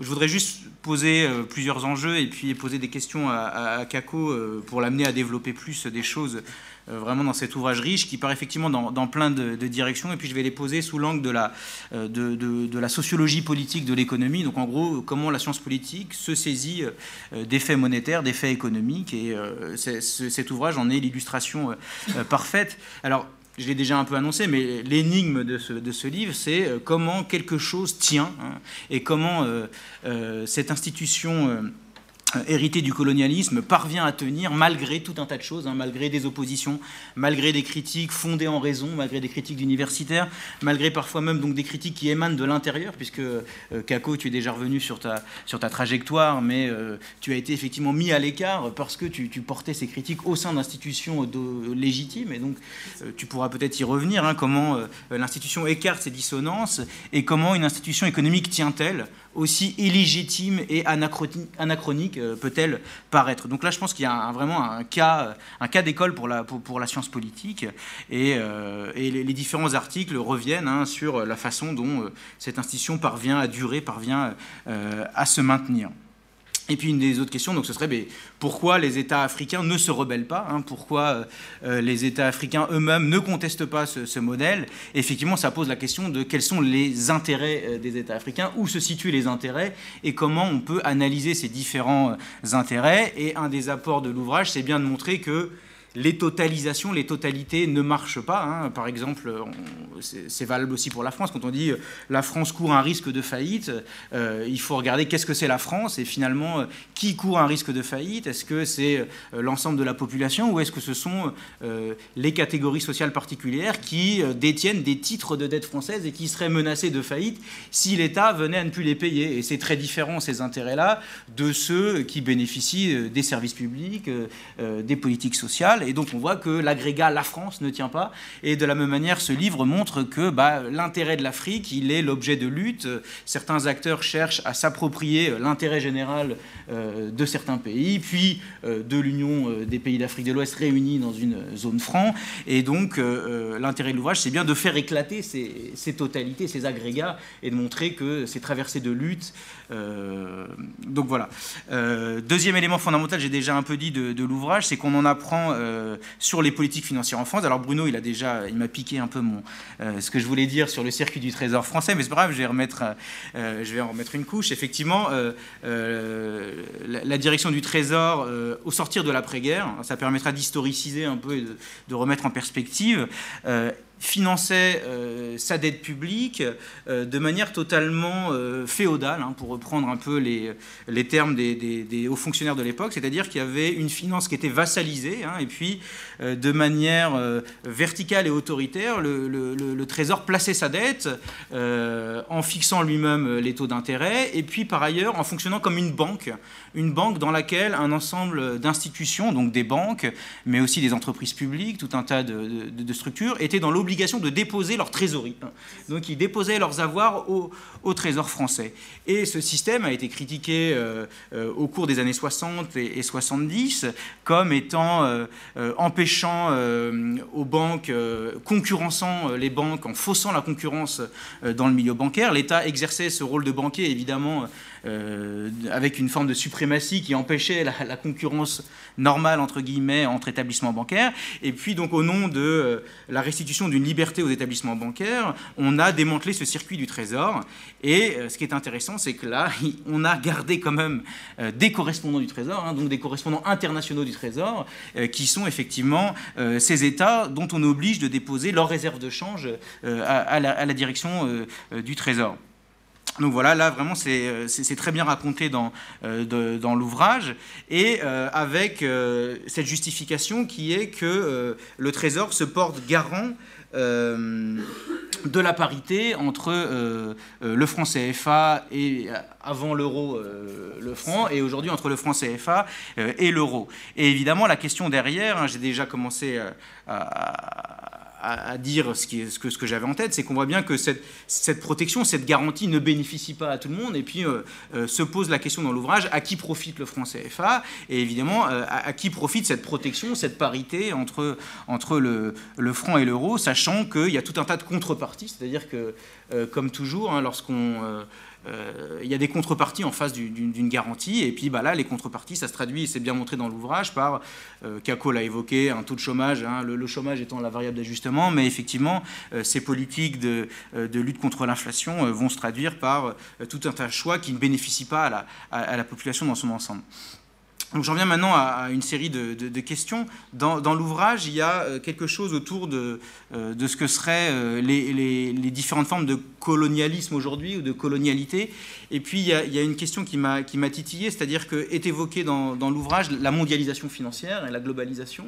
Et je, me demandais si on pouvait distinguer euh, un fonctionnement du franc CFA euh, avant cette globalisation financière et après, et qu'est-ce qui avait changé la globalisation financière dans cette organisation institutionnelle du franc CFA, et est-ce que la globalisation a été importée, comme tu évoquais, l'inflation est importée, est-ce que de la même façon la globalisation et la libération est venue de manière importée, est-ce qu'elle n'a pas été aussi loin qu'en France, par exemple? Et est-ce qu'elle a changé Est-ce qu'elle a fait que les institutions du colonialisme sont mutées et de quelle façon euh, sur la, question des, totalisations que j'ai évoquées, j'avais aussi euh, des questions du coup sur, pour faire éclater ces, agrégats, ces, totalités, euh, quelles étaient les disparités au sein des, pays africains de la zone franc? Est-ce qu'il y a des pays dominants et des pays dominés au sein de, euh, de, cette zone franc Et puis, est-ce qu'il y a des disparités au sein même des États? Alors, euh, il y a des réponses dans l'article de Bruno Tinel. Il explique bien bah, que à qui profite ce franc CFA. On voit bien qu'il y a des élites des deux côtés qui trouvent des terrains d'entente autour de, ce franc de ce franc CFA, pardon. Mais je me demandais aussi, est-ce qu'il y a est-ce qu'on peut décomposer les différentes institutions hein. Donc tu as évoqué en France que cette direction du Trésor, euh, elle est euh, au ministère des Finances en France, et on sait que euh, l'État français, bah, il n'est pas homogène, et puis que bah, le ministère des Finances, il s'oppose à d'autres ministères qui, qu'on dit dépensiers, et puis donc il essaye d'imposer une forme de politique à d'autres ministères. Est-ce qu'on retrouve ces formes de, de disparité au sein des, des, différents États africains? Et là, peut-être que tu peux parler à la façon d'un témoignage, en revenant un peu sur est-ce qu'il y a un pluralisme euh, dans les différentes institutions euh, africaines? Est-ce que les ministères des Finances au sein, de chaque État africain défendent une forme euh, d'orthodoxie contre, contre d'autres? Et donc, comment se rejouent en fait les intérêts sociaux variés au sein des États dans ces institutions bureaucratiques hein. Et donc, est-ce que tu peux revenir sur, les différentes polarités du champ bureaucratique africain, avec aussi peut-être euh, est-ce qu'on peut expliquer ces polarités et ces différences des différentes institutions bureaucratiques en fonction d'une proximité ou non avec euh, le champ de la finance en, Afrique, hein, et notamment une proximité par rapport au, champ de, la banque? Et peut-être là, ce sera l'occasion, puisque euh, on a déjà un peu évoqué le, marché de la dette publique intérieure africaine, est-ce que tu peux expliquer comment s'organise le champ de la banque et de la finance dans ces États africains, sachant qu'on peut lire dans l'ouvrage, mais c'est peut-être évoqué un peu rapidement, mais qu'il y a une une, finance cartélisée et sous domination française. Hein, j'ai lu ça dans l'une des deux contributions. Donc qu'est-ce que ça veut dire hein, Comment s'organise ce champ euh, de, de, la banque et de la finance? Et puis enfin, euh, avant-dernière question, euh, qui est aussi une question de science politique fondamentale, c'est-à-dire que tu as intitulé ton article La servitude volontaire, et donc il y a ça qui traverse tout l'ouvrage, c'est-à-dire qu'on hésite à la fois entre un trésor qui tape euh, à la façon d'un maître d'école sur, sur les bons et les mauvais élèves, mais il y a une autre explication dans l'ouvrage qui serait que finalement les États et les élites de ces États s'appliquent elles-mêmes la contrainte, hein, n'ont même pas besoin d'un maître qui viendrait, euh, de la menace du maître qui viendrait leur taper sur les doigts, c'est que certaines élites au sein de ces États vont elles-mêmes défendre euh, les options les plus orthodoxes et les imposer euh, à, leur population. Et donc il y a une tension comme ça entre contrainte et autocontrainte, hein, c'est-à-dire, et donc toi comment tu, te, comment tu situerais, comment tu répondrais à cela? Notamment Bruno Tinel, il emploie une expression que euh, certaines euh, élites sont plus royalistes que le roi. Hein. Et donc, euh, et notamment, il donne l'exemple du maintien des taux de couverture largement supérieurs au seuil des 20% qui est fixé par le Trésor, et que ces élites et ces banques centrales vont maintenir un taux de couverture 4 ou 5 fois plus important que le seuil plancher, le seuil qu'on impose. Donc, ça tend, ça tend, ça tend vers l'idée que c'est plutôt une autocontrainte plutôt qu'une contrainte et une tutelle. Hein. En, somme, on, on, se demanderait, si on faisait de la prospective, si on supprimait cette tutelle du Trésor, est-ce que finalement les politiques monétaires changerait ou non, voilà, ou est-ce que se maintiendrait dans ce couloir étroit, euh, voilà. Euh, autre question hein, aussi de sciences politiques sur le, mimétisme institutionnel, c'est-à-dire qu'on voit que euh, l'ouvrage aussi, c'est une question sur le colonialisme, on voit bien qu'il y, a des besoins euh, différents dans la, dans la zone franc et qu'on essaye de plaquer un modèle euh, de lutte contre l'inflation, on essaye aussi de plaquer un modèle d'indépendance du Trésor euh, vis-à-vis des banques centrales, on essaye de plaquer un modèle universel de politique publique et on voit bien que, que, ça ne fonctionne pas, que ça fait moins de croissance que les pays qui ne sont pas dans la, dans la zone franc CFA. Enfin, il y a plein d'exemples qui sont montrés que, que ça ne fonctionne pas. Et donc, du coup, voilà, expliquer, peut-être dire un peu plus sur la façon dont les élites s'appliquent ces modèles de politique publique euh, en anticipant même l'injonction qui viendrait du Trésor et du ministère des Finances. Hein. elles anticipent et, euh, comment ces logiciels de politique publique parviennent. Euh, alors, on a parlé de la dette, mais on sait qu'en France, il y avait le, le modèle d'une agence de la dette indépendante du ministère des Finances. Est-ce que de la même façon, les États d'Afrique de l'Ouest promeuvent une agence de la dette qui serait indépendante de l'autorité politique? Est-ce qu'il y a bien cette idée qu'il faut compartimenter, mettre à part le politique? Il y, a, tout un exemple aussi sur le sur le Conseil des, des, ministres des Finances qui a perdu son rôle dans la définition de la politique monétaire. Et désormais, c'est un conseil, euh, euh, j'ai oublié le terme, mais un conseil de politique monétaire indépendant dans lequel le politique a perdu un peu de son, euh, influence et de son, importance. Voilà. Et, les dernières questions, elles portaient sur la critique, du coup, et sur les alternatives. Donc, est-ce que cette critique, elle est elle reste aux marges, elle est cantonnée. Est-ce qu'on la trouve quand même au sein de l'institution ou non? Et puis euh, sur euh, ces futurs hein, euh, qu'on peut espérer, ces futurs désirables, il semblerait effectivement, Bruno l'a dit, qu'ils sont déjà bien avancés. Hein, le, le, FMA, mais aussi la Banque centrale des États d'Afrique de l'Ouest, qu'elle est logée d'ailleurs. il y a tout un tas d'États qui développent une expertise sur ce projet futur et ils sont logés au sein de la Banque centrale euh, des États de de l'Est, si j'ai bien compris. Donc il semblerait que l'institution porte elle-même le projet futur. Alors dans quelle direction ça va? Est-ce que ça répondrait à vos espoirs euh, ou pas totalement? Enfin voilà, donc euh, est-ce que ces scénarios futurs sont totalement en dehors des institutions aux marges ou est-ce qu'ils sont portés par les institutions centrales elles-mêmes? Voilà. Merci. Merci beaucoup Benjamin pour, euh, ouais, pour, pour, toutes ces, pour toutes ces questions alors, très riches. Alors, Kako, on va te poser une, une, question à, laquelle tu peux répondre tout de suite. Est-ce que tu réponds d'abord euh, aux interventions de Bruno et de Benjamin ou est-ce qu'on donne la parole à Richard euh, Richard. Oui Très bien. Ok. Parfait. Sachant que je ne suis pas un sachant, que là, ça aurait été peut-être. Bon, enfin, bref. Euh, comme tu veux, Kako. Ouais. Bon, en tout cas, merci euh, de m'avoir invité à cette table, euh, n'ayant aucune compétence en la matière. En revanche, je suis ravi effectivement de, retrouver Kako à cette occasion, euh, car effectivement, nous avons une, partageons une vieille connivence. Ce n'est pas la première fois effectivement que tu interviens ici aux, séries. Boris mentionnait ta contribution à un numéro de politique africaine que nous avions publié à l'époque, au moment de Sarkozy, justement, sortir du pacte colonial. C'était ça l'intitulé du, du, dossier, ainsi qu'une autre publication euh, que je vous recommande également de, de, Kako, l'improvisation économique en Afrique de l'Ouest, où il développait déjà aussi ses, arguments sur, euh, euh, sur le CFA, et puis partager aussi quelques sphères militantes avec plus ou moins de bonheur dernières semaines. et bon, donc je disais, je n'ai aucune compétence en la matière. Euh, économique, financière sur le sujet de, de, la, de, la, de, la, monnaie, ni même aucune légitimité à, en parler. Moi, j'ai travaillé beaucoup plus ces dernières années sur les questions de, mobilisation collective, notamment de la, jeunesse, sur euh, les jeunes patriotes, notamment en Afrique de l'Ouest. C'est là qu'on pourra retrouver la question euh, monétaire. et puis surtout l'affirmation ces dernières années de nouveaux mouvements citoyens réclamant plus de, démocratie, d'ouverture, euh, coalisés notamment au sein de Tournons la page, dont on a le coordinateur euh, ici. Mais ce qui m'a frappé, c'est pour ça que nous avons engagé cette conversation et que je me suis retrouvé à cette table, euh, c'est que ce qui m'a frappé ces, ces, dernières années, justement, c'est à la fois un regain des, luttes politiques, sociales sur le, continent, ce qu'on a pu appeler une espèce de deuxième vague de revendications démocratiques après celle du début des années 90, euh, mais aussi et surtout à l'intérieur de ce mouvement un regain euh, de mobilisation anticoloniale, anti-impérialiste euh, contre les ingérences de toute nature qui remettent en articulation la question démocratique, électorale, état de droit d'un côté, qui était là effectivement depuis déjà un peu plus de, de 25 ans maintenant, avec la question sociale, la question de la justice économique.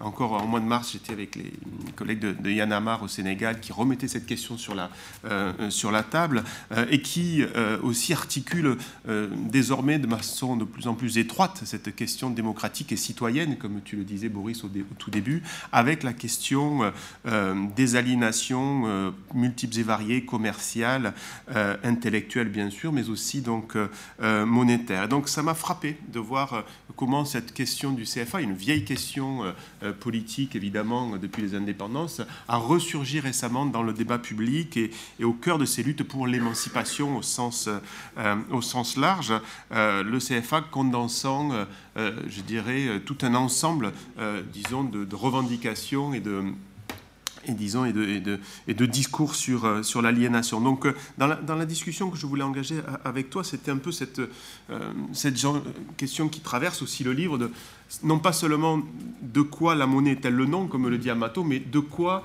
les luttes anti-CFA sont aujourd'hui le nom en, Afrique de l'Ouest en particulier où je travaille. Donc dans le bouquin, vous commencez, je trouve, de manière extrêmement suggestive par une invite, je cite, à, effectuer une sociologie des sociétés CFA. Hein. Euh, alors, je crois qu'effectivement, cette invite-là, il faudrait que beaucoup de gens la, suivent hein, et que l'on mette aussi, euh, des thésards, enfin tout un tas de, recherches sur ce, euh, sujet, et notamment autour de ces nouvelles luttes-là. Alors, déjà, de, quoi ces luttes anti-CFA sont aujourd'hui le, nom? Bon, bah, évidemment, on l'a dit, ça a été, enfin, tout ça est connu, c'est évidemment le nom d'un passé qui ne passe pas, comme on hein, et d'une et et vieille histoire, d'une vieille tutelle. Hein, je n'ai pas, je vais pas entrer dans ces détails, tout ça est, connu, mais qui interroge évidemment sur cette résilience, hein, disons de la postcolonialité, euh, euh, depuis longtemps dénoncée par nombre d'intellectuels, hein, excité et, et, d'autres, mais c'est ça qui est frappant, euh, mais aussi le nom d'une parole qui se libère, qui, est aujourd'hui en, train de, reprendre de la, vigueur, ou plutôt qui s'arrache, comme on dit dans les mouvements de la rue.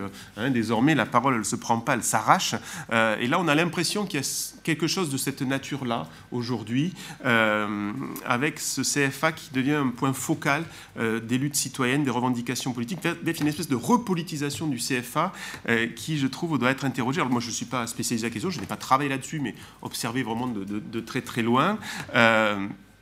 Et qui me paraît effectivement euh, converger avec une question qui est évidemment cruciale dans toutes ces luttes-là, qui est la question de qui est le souverain, au fond, hein, la question classique hein, de toutes les luttes euh, démocratiques, mais aussi peut-être plus spécifiquement d'une euh, revendication qui traverse ces mouvements, comme évoqué Yanamar, mais c'est le ballet citoyen, c'est les Filimbi, c'est tout un tas de mouvements, ça suffit ou ça suffit en Afrique centrale et, et d'autres encore, qui placent la question de la transparence la question de la redevabilité hein, au cœur de leur, euh, euh, de leur lutte. Et là, typiquement, hein, la question de reprendre le pouvoir monétaire, c'est aussi, j'imagine, hein, cette exigence de redevabilité euh, des peuples sur le, pouvoir souverain des maîtres monnaies qui est, me semble-t-il, mis en, question.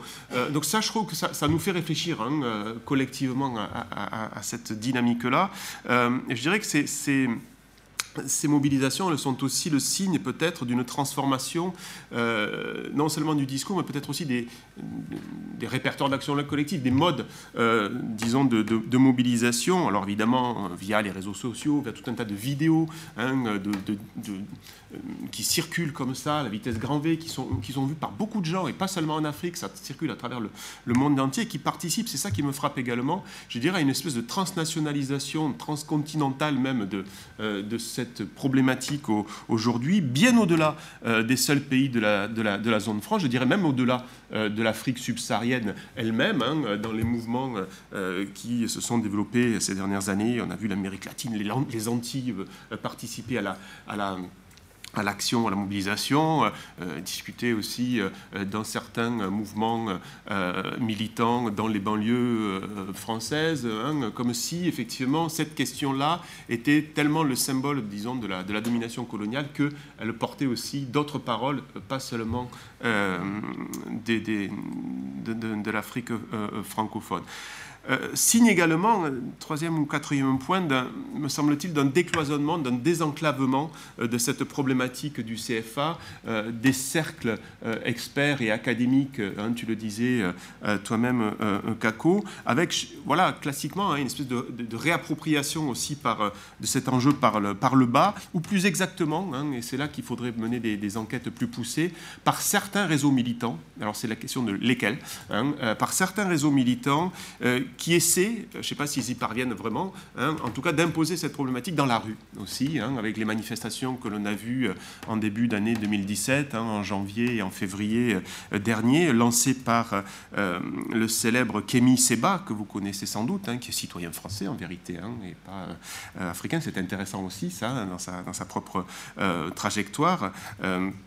À la tête de son mouvement Urgence euh, panafricaniste, euh, mais aussi certains autres réseaux qui se, disons, qui s'articulent à ça et qui semblent en tout cas se reconvertir de, mon point de vue. Et je pense en particulier aux, réseaux militants euh, pro-Bagbo, notamment en Europe, hein, qui, semble-t-il, se sont retrouvés une, vigueur autour de, de cet enjeu. On, retrouve là hein, certains militants que l'on croisait à l'époque, et c'est sans doute pas anodin, puisque, vous le savez peut-être, hein, pendant la crise en Côte d'Ivoire, il y a eu aussi euh, de la part de ce mouvement des jeunes patriotes, de Mamadou Koulibaly en particulier, leur héros, pourtant économiste libéral à l'époque, euh, eh bien, la volonté de frapper monnaie euh, et de créer une nouvelle monnaie patriotique hein, pour s'émanciper de toutes les tutelles, et en particulier au moment de la dernière phase de la crise, quand la, la, a, imposé un, blocus monétaire au, régime. Mais a été aussi un des porteurs de cette truc-là. Donc il y a quelque chose qui, est aussi en train de se recomposer autour de ces,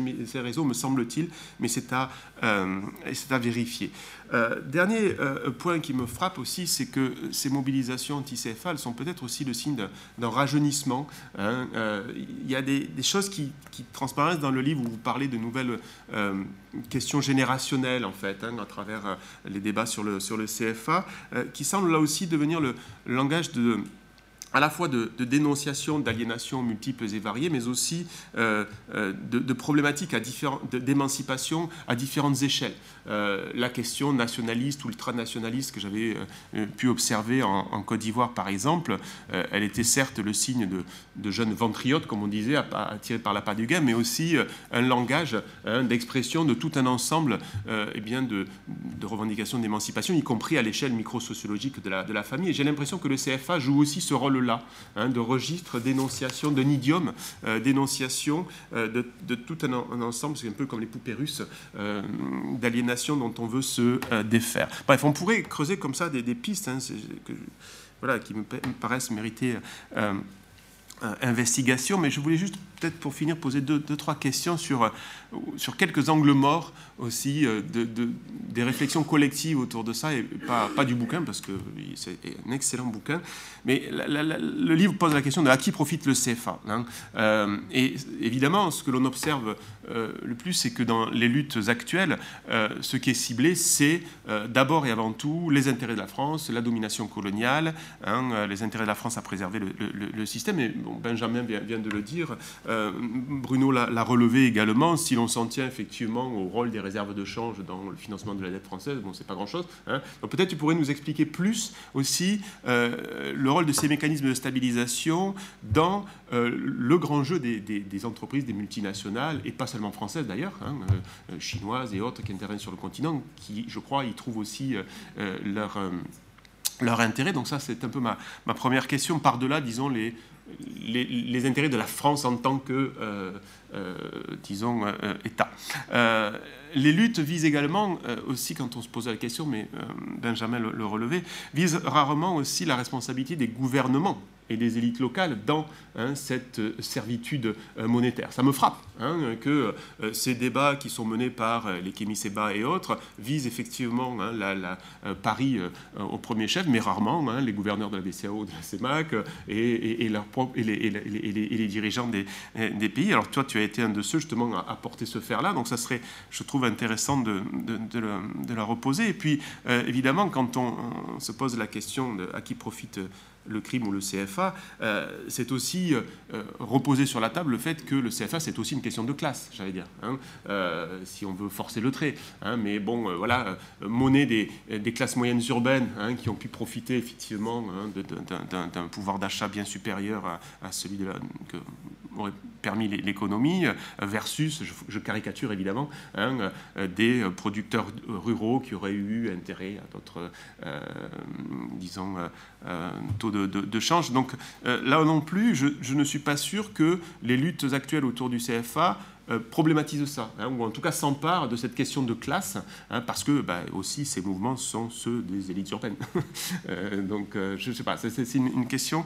Et puis peut-être dernier point, mais qui résonne évidemment avec les débats que nous, qu'il y aura sans doute à la télé ce soir, hein, c'est le, brouillage des repères politiques autour de ces luttes-là, euh, autour de la, monnaie, euh, portée aujourd'hui euh, en Afrique de l'Ouest par des mouvements euh, qui politiquement sont à des années-lumière euh, de euh, ce que furent les débats des années 60, 60 70, 80, qui étaient plutôt portés par des économistes de gauche dépendantistes ou par des, des keynésiens antimonétaristes, et qui aujourd'hui, effectivement, hein, avec Seba et, autres, sont plutôt effectivement des, souverainistes identitaristes, pourrait-on dire, hein, comme c'est le cas également en France. Alors on pourrait s'interroger aussi sur ce, renversement de, euh, de, perspective ou ce, brouillage des, disons, des, repères, mais je me demandais, c'est peut-être mon dernier point, si ce n'était pas quelque chose peut-être de plus profond que ça, de simples alignements politiques, à savoir que euh, ce débat sur le CFA, il, peut-être qu'il renvoie aussi à, à ce que Bembe euh, appelait les écritures africaines de soi, hein, et, qui voyait euh, dès euh, la fin des années 90 converger à la fois, disons, des, paradigmes de l'émancipation révolutionnaire avec les paradigmes nativistes. Hein. Et, j'ai le sentiment, à écouter les nouveaux turiféraires de la lutte anti-CFA, qu'on est effectivement dans un paradigme décolonisateur, comme on dit désormais, mais qui est récupéré précisément hein, par les autochtonistes et les nativistes, qui ne sont pas forcément au premier, disons, favorable euh, à, des, euh, comment dire, à des alliances transnationales de classe qui pourraient aussi aider en Europe à, suspendre cette contrainte et cette servitude monétaire. Quoi. merci beaucoup, Richard. Je crois que, Paco, tu as des questions oui. riches. Là, on a de quoi on a de quoi ah, faire. un nouveau bouquin. ça, ça c'est génial. je, vais, je vais être bref pour qu'on puisse prendre, voilà, et, voilà, et, interagir. Donc, les questions pour lesquelles je n'aurai pas eu de réponse, de réponse peut-être qu'elles reviendront. Mais je tiens déjà à, dire un, grand merci à, tous les trois. Euh, peut-être euh, par rapport au rôle de la France, j'ai toujours pensé que le CFA n'est pas une question économique pour la France. Je pense que c'est une question éminemment politique, c'est une question liée euh, au précaré, au, maintien du précaré. Et c'est pour ça que je, n'ai pas fait l'étude, mais je pense qu'il serait intéressant qu'on travaille sur les, rituels. Euh, le fait que chaque année, euh, deux fois, il y ait la réunion des ministres de la zone franc. Bon, nous savons qu'il ne s'y passe rien, mais euh, ce que... bon, euh, euh, oui, enfin, il, ne s'y passe rien parce que tout est fait avant. tout est fait avant, donc au niveau des chefs d'État. Mais donc, quand le rituel se perpétue, c'est quelque chose qui peut, qui peut être intéressant à étudier. Euh, parce que les réunions de la zone France se tiennent la semaine qui précède les assemblées annuelles. Mm. Donc début octobre, donc on vient à Paris, après on va à Washington, et au mois d'avril, c'est dans une capitale africaine, et ensuite on va à Washington. C'est ce que moi j'appelle la, la, route de la servitude volontaire. Celle qui nous amène à Paris, puis à Washington chaque année et, à Washington non plus, il ne se passe rien. Moi, j'en reviens. Et je peux vous dire qu'il ne se passe rien non plus là-bas. Mais donc, c'est intéressant de, comprendre euh, ce qui peut justifier une telle permanence dans, les... Voilà, donc c'est quelque chose qui peut être intéressant à étudier. Euh, de longue date, l'Afrique utile pour la France a été l'Afrique anglophone en tout cas l'Afrique non francophone. Et les chiffres le montrent, euh, il n'y a que 20% des investissements directs étrangers français qui vont en Afrique francophone. Les trois premiers partenaires commerciaux de la France en Afrique sont le Nigeria, l'Angola et l'Afrique du Sud. Euh, la Côte d'Ivoire vient maintenant en quatrième position, mais pendant longtemps, c'était le Kenya et l'Éthiopie, avant la Côte d'Ivoire. Donc, et ça, ce n'est pas récent. Dès les années 60, on, a les statistiques qui montrent que la France a toujours plus commercé avec ce qu'on pourrait qualifier de l'autre Afrique.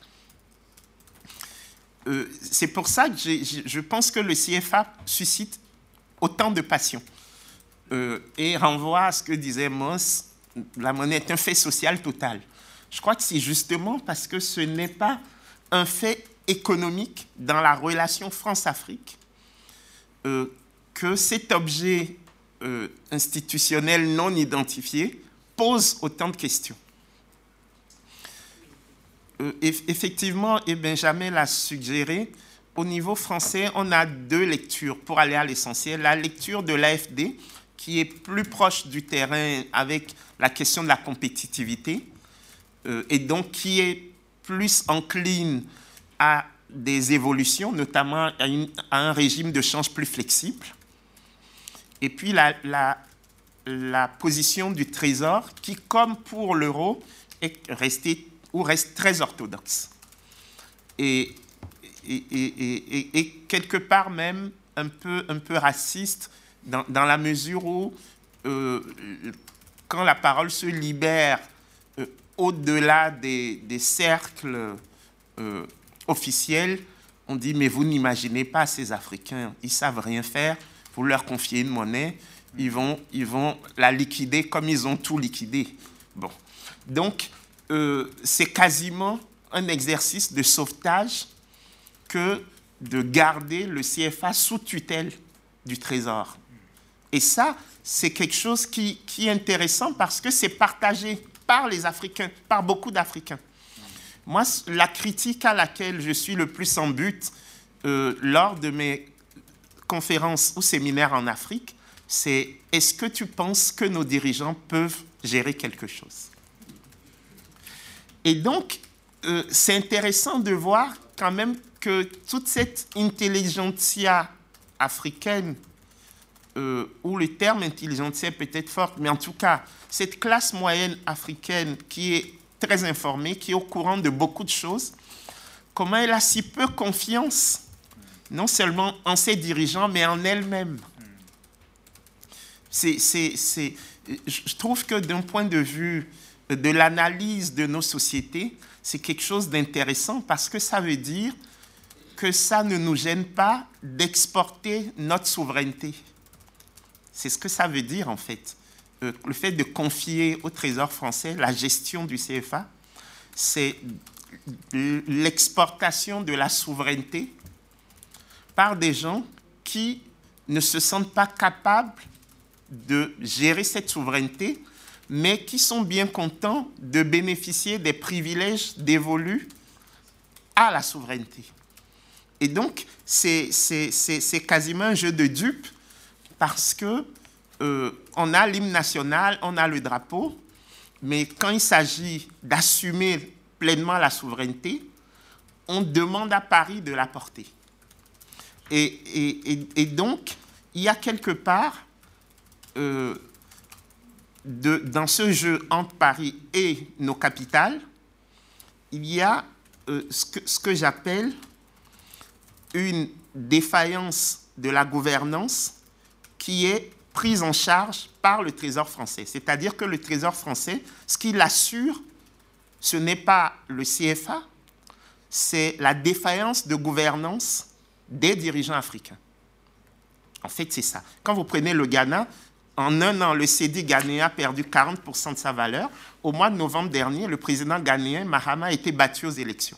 Et essentiellement, c'est sur la question monétaire.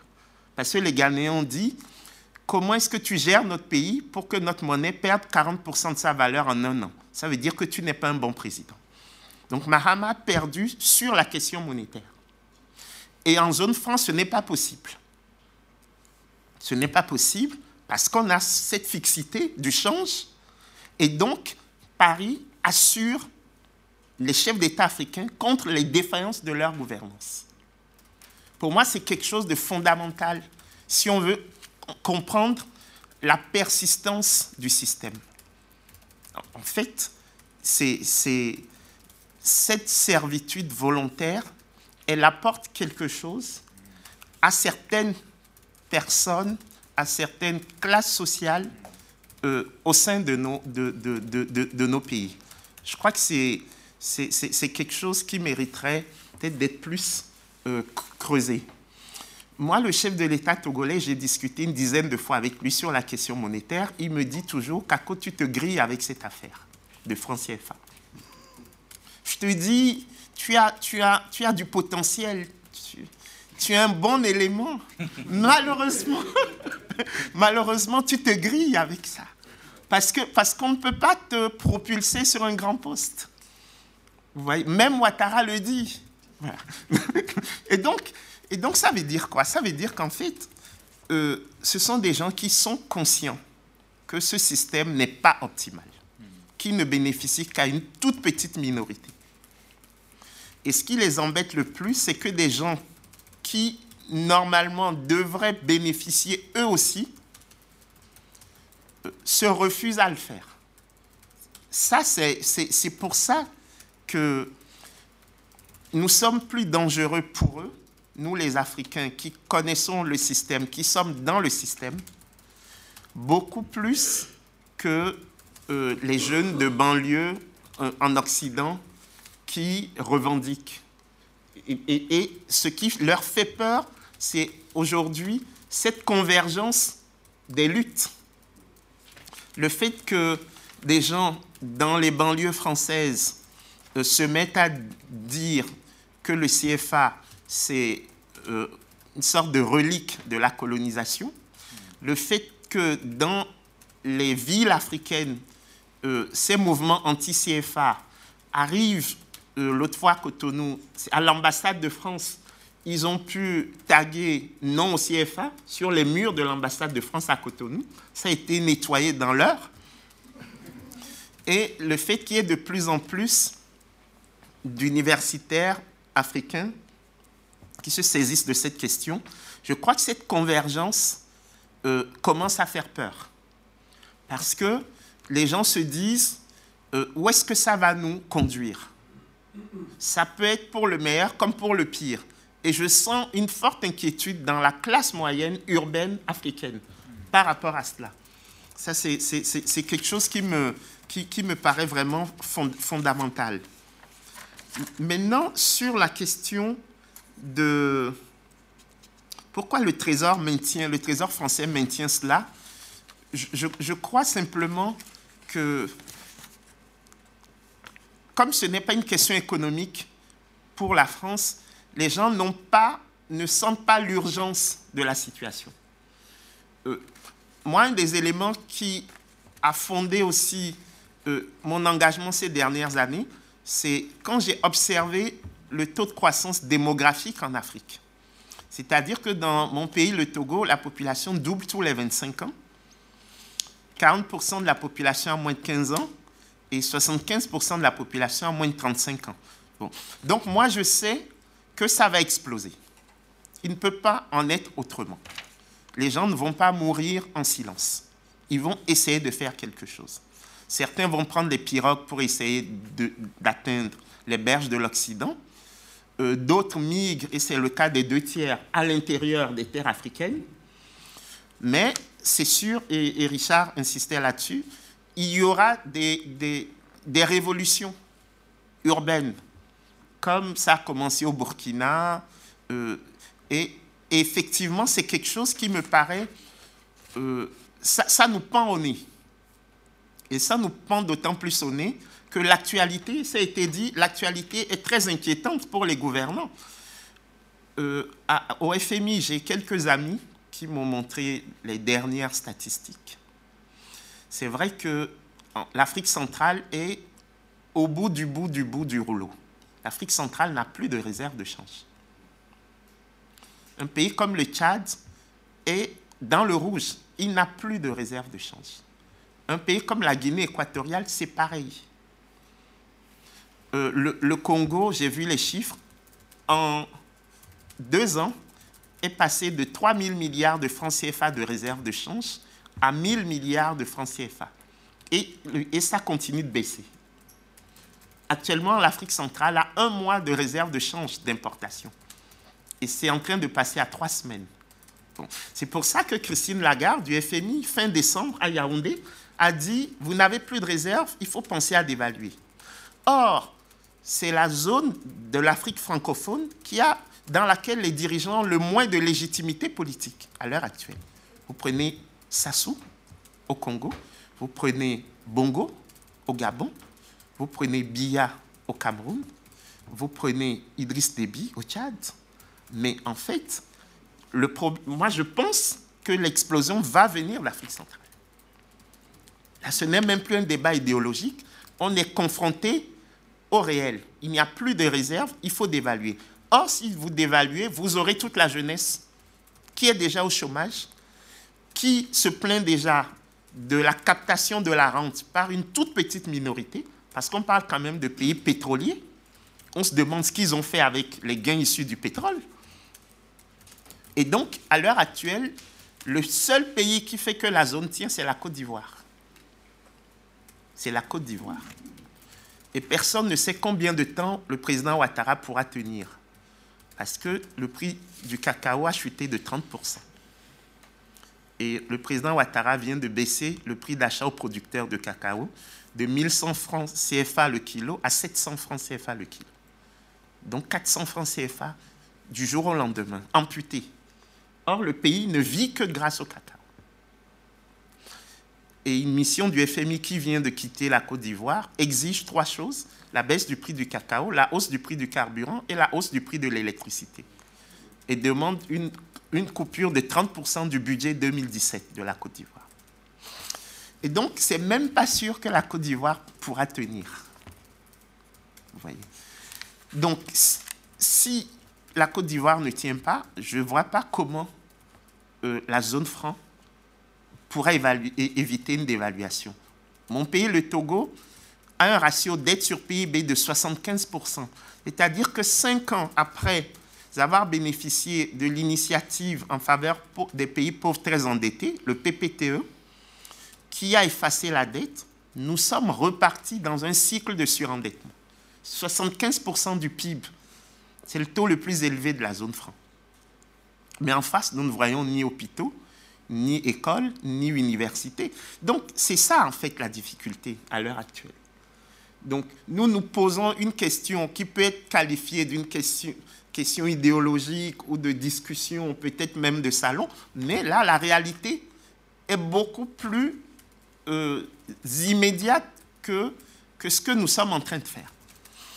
Et c'est pour ça, à mon avis, que les banques centrales se mettent dans le débat. Parce que, anticipant la dévaluation du CFA, elles se disent il faut d'abord décrédibiliser ceux qui critiquent et ensuite dire que on n'a pas trop le choix et qu'il va falloir faire de l'ajustement monétaire. Donc, euh, les, amis, ce que je vous dis là, c'est, je ne suis pas sûr que nous tiendrons jusqu'en octobre. Euh, hmm? Voilà, jusqu'au prochain rituel. jusqu'au prochain rituel. Euh, un autre élément, et, je, vais, je, vais, aller plus vite. Donc, pourquoi les, les États ne se rebellent pas? Je, bon, je crois que c'est vraiment parce que ben, ceux qui sont à la tête des États, ils bénéficient de ça. Et un autre élément important, c'est l'instrumentalisation du, du, du CFA par les élites africaines. Parce que pour la Côte d'Ivoire, c'est explicite. Des gens comme Conan Bani, des gens comme Alassane Ouattara, ont utilisé leur statut de bon gestionnaire du CFA pour pouvoir faire la politique chez eux. Et donc, ça veut dire que si on a pu gérer sérieusement, la monnaie, donc suivant l'orthodoxie internationale, nous pouvons gérer un pays.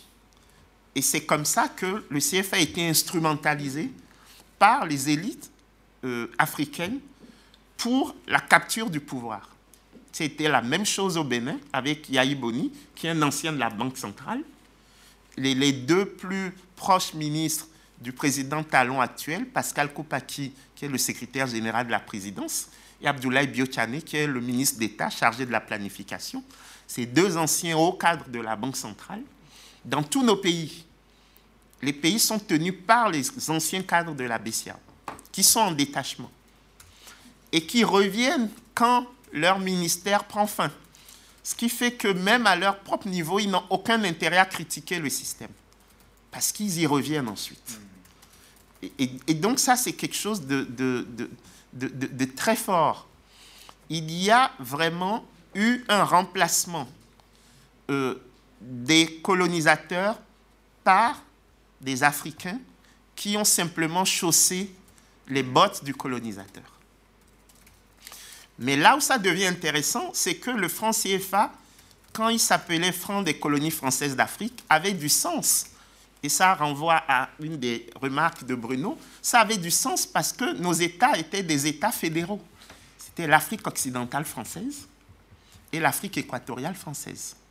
Donc c'était des monnaies d'État avec un gouvernement central à Dakar pour l'Afrique de l'Ouest et à Brazzaville pour l'Afrique centrale.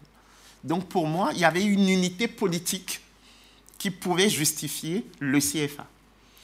Là où nos dirigeants ont raté le coche, c'est qu'au moment des indépendances, à mon avis, ils avaient le choix pour aller vite, euh, binaire, garder l'AOF et l'AEF en disant tout ce qui été fait dans le cadre colonial n'était pas mauvais forcément, et on garde l'unité politique. Et là, on garde le CFA. Et maintenant, le point focal ne, serait plus Paris, mais serait peut-être Dakar ou Abidjan. En tout cas, serait endogène. Et là, on aurait gardé le CFA sans problème. Ou alors décider que chaque pays, chaque État retrouve sa souveraineté monétaire, puisqu'on a opté pour la balkanisation politique. Et à ce moment-là, organiser la relation avec un CFA qui serait simplement une monnaie commune et des monnaies nationales qui seraient organisées par rapport à cette monnaie commune. Et, je crois que là, l'histoire nous rattrape en fait. 57 ans après les indépendances, se pose maintenant la question de la souveraineté monétaire. Et je crois que c'est aussi pour ça que le débat prend une, une telle ampleur. Bon, je crois que je vais m'arrêter pour le moment, mais j'ai encore beaucoup de, de, réponses à donner. Pour, oui. En fait, on, te laisserait parler euh, très longtemps avec, avec plaisir. Si on veut prendre une ou deux questions, on est obligé de, de, t'arrêter. Question ou même réaction, en fait. Euh, c'est très court, mais je, trouve que ça, ça, ça vaut quand même Les questions vont me permettre de répondre à d'autres questions laissées en suspens. Donc, je vais vous instrumentaliser.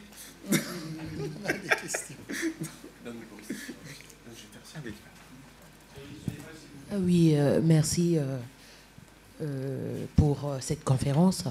Alors moi, la question c'est par rapport au titre. Vous avez dit la soumission de la monnaie, mais je pense que on est tous soumis à une monnaie, hein, que ce soit l'euro euh, par rapport au dollar.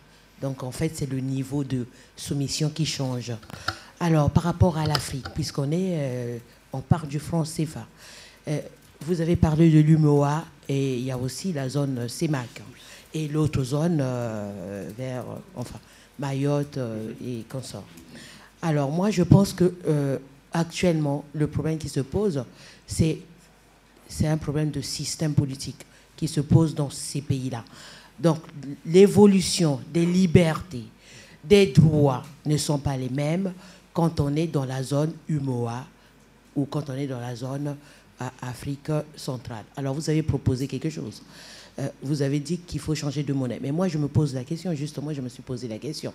Alors chaque pays aura sa monnaie. Alors avez-vous étudié le cas du Congo démocratique?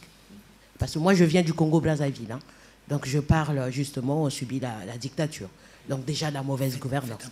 Alors, avez-vous étudié le cas du Congo démocratique, de ces pays d'Afrique qui ont leur monnaie et quelles sont les conséquences par rapport à ces peuples? C'est bien beau de changer les monnaies, mais si on n'arrive déjà pas à bien gérer le pays, euh, on, peut dire ce qu'on veut, euh, c'est plus les, les, peuples qui subiront, justement, par rapport aux dévaluations, c'est le cas du Congo démocratique. J'aimerais bien avoir une réponse par rapport à ces pays qui ont leur monnaie en Afrique et comment ça se passe. Y a-t-il une expérience, des expériences positives? C'est ça que je veux savoir. Merci. Désolé de vous presser parce que nous avons la salle jusqu'à 19h, voyez-vous. Donc euh, voilà, ça fait, il va falloir vraiment ramasser les questions. Je, vais, je vais faire euh, très, très court, je vais essayer. Euh, tout d'abord, merci M. Nububko ainsi que tous les intervenants. C'est un débat très intéressant. Une question, en fait, j'en ai deux. Je vais aller très vite. La première question, c'est M. Nububko, comment faites-vous? Il faut que vous vous présentiez. Hein. Pour qu'on sache d'où est-ce que vous parlez, comme on disait. Alors, je m'appelle, Peggy Saint-Auré, je suis antillaise en fait. Euh, mais je, m'intéresse à toutes ces, questions. Euh, j'ai une formation d'économiste, mais une, j'ai fait, euh, je suis dans le recrutement, donc rien à voir. Mais enfin, ça m'intéresse à titre personnel. La première question que j'avais, parce que j'en ai deux, c'est comment faites-vous, Monsieur Neboubko, en face de tant d'hypocrisie, de mauvaise volonté et de mépris de la part de la France, mais aussi de mépris de la part des pays africains envers leur population, pour rester si calme et pondéré dans votre présentation. Je trouve ça extraordinaire. Vous semblez pas fâché du tout. Euh, moi, je pense que j'aurais vraiment les nerfs si j'étais vous. Et puis ma deuxième question, on a parlé euh, de, l'aspect sociologique euh, de, tout ça. Je trouve ça très intéressant parce qu'on n'est pas resté focalisé sur la partie monétaire et la partie strictement économique et macroéconomique. On s'est vraiment penché sur, sur le reste, sur la sphère et en particulier sur les courants, sur, les, activités, les courants, les mouvements anti-colonialistes et néocolonialistes. Je trouve ça très intéressant. En tant qu'expert, en tant qu'économiste, comment est-ce que vous avez parlé de la soumission volontaire? Comment est-ce que vous envisagez, comment pensez-vous qu'on peut accélérer euh, euh, euh, bah, le changement en, faisant converger les luttes? Le constat, tel que les experts tels que vous le font, l'ont fait, mais aussi la rue, la communauté afro-caribéenne et puis en général toute personne de bonne volonté.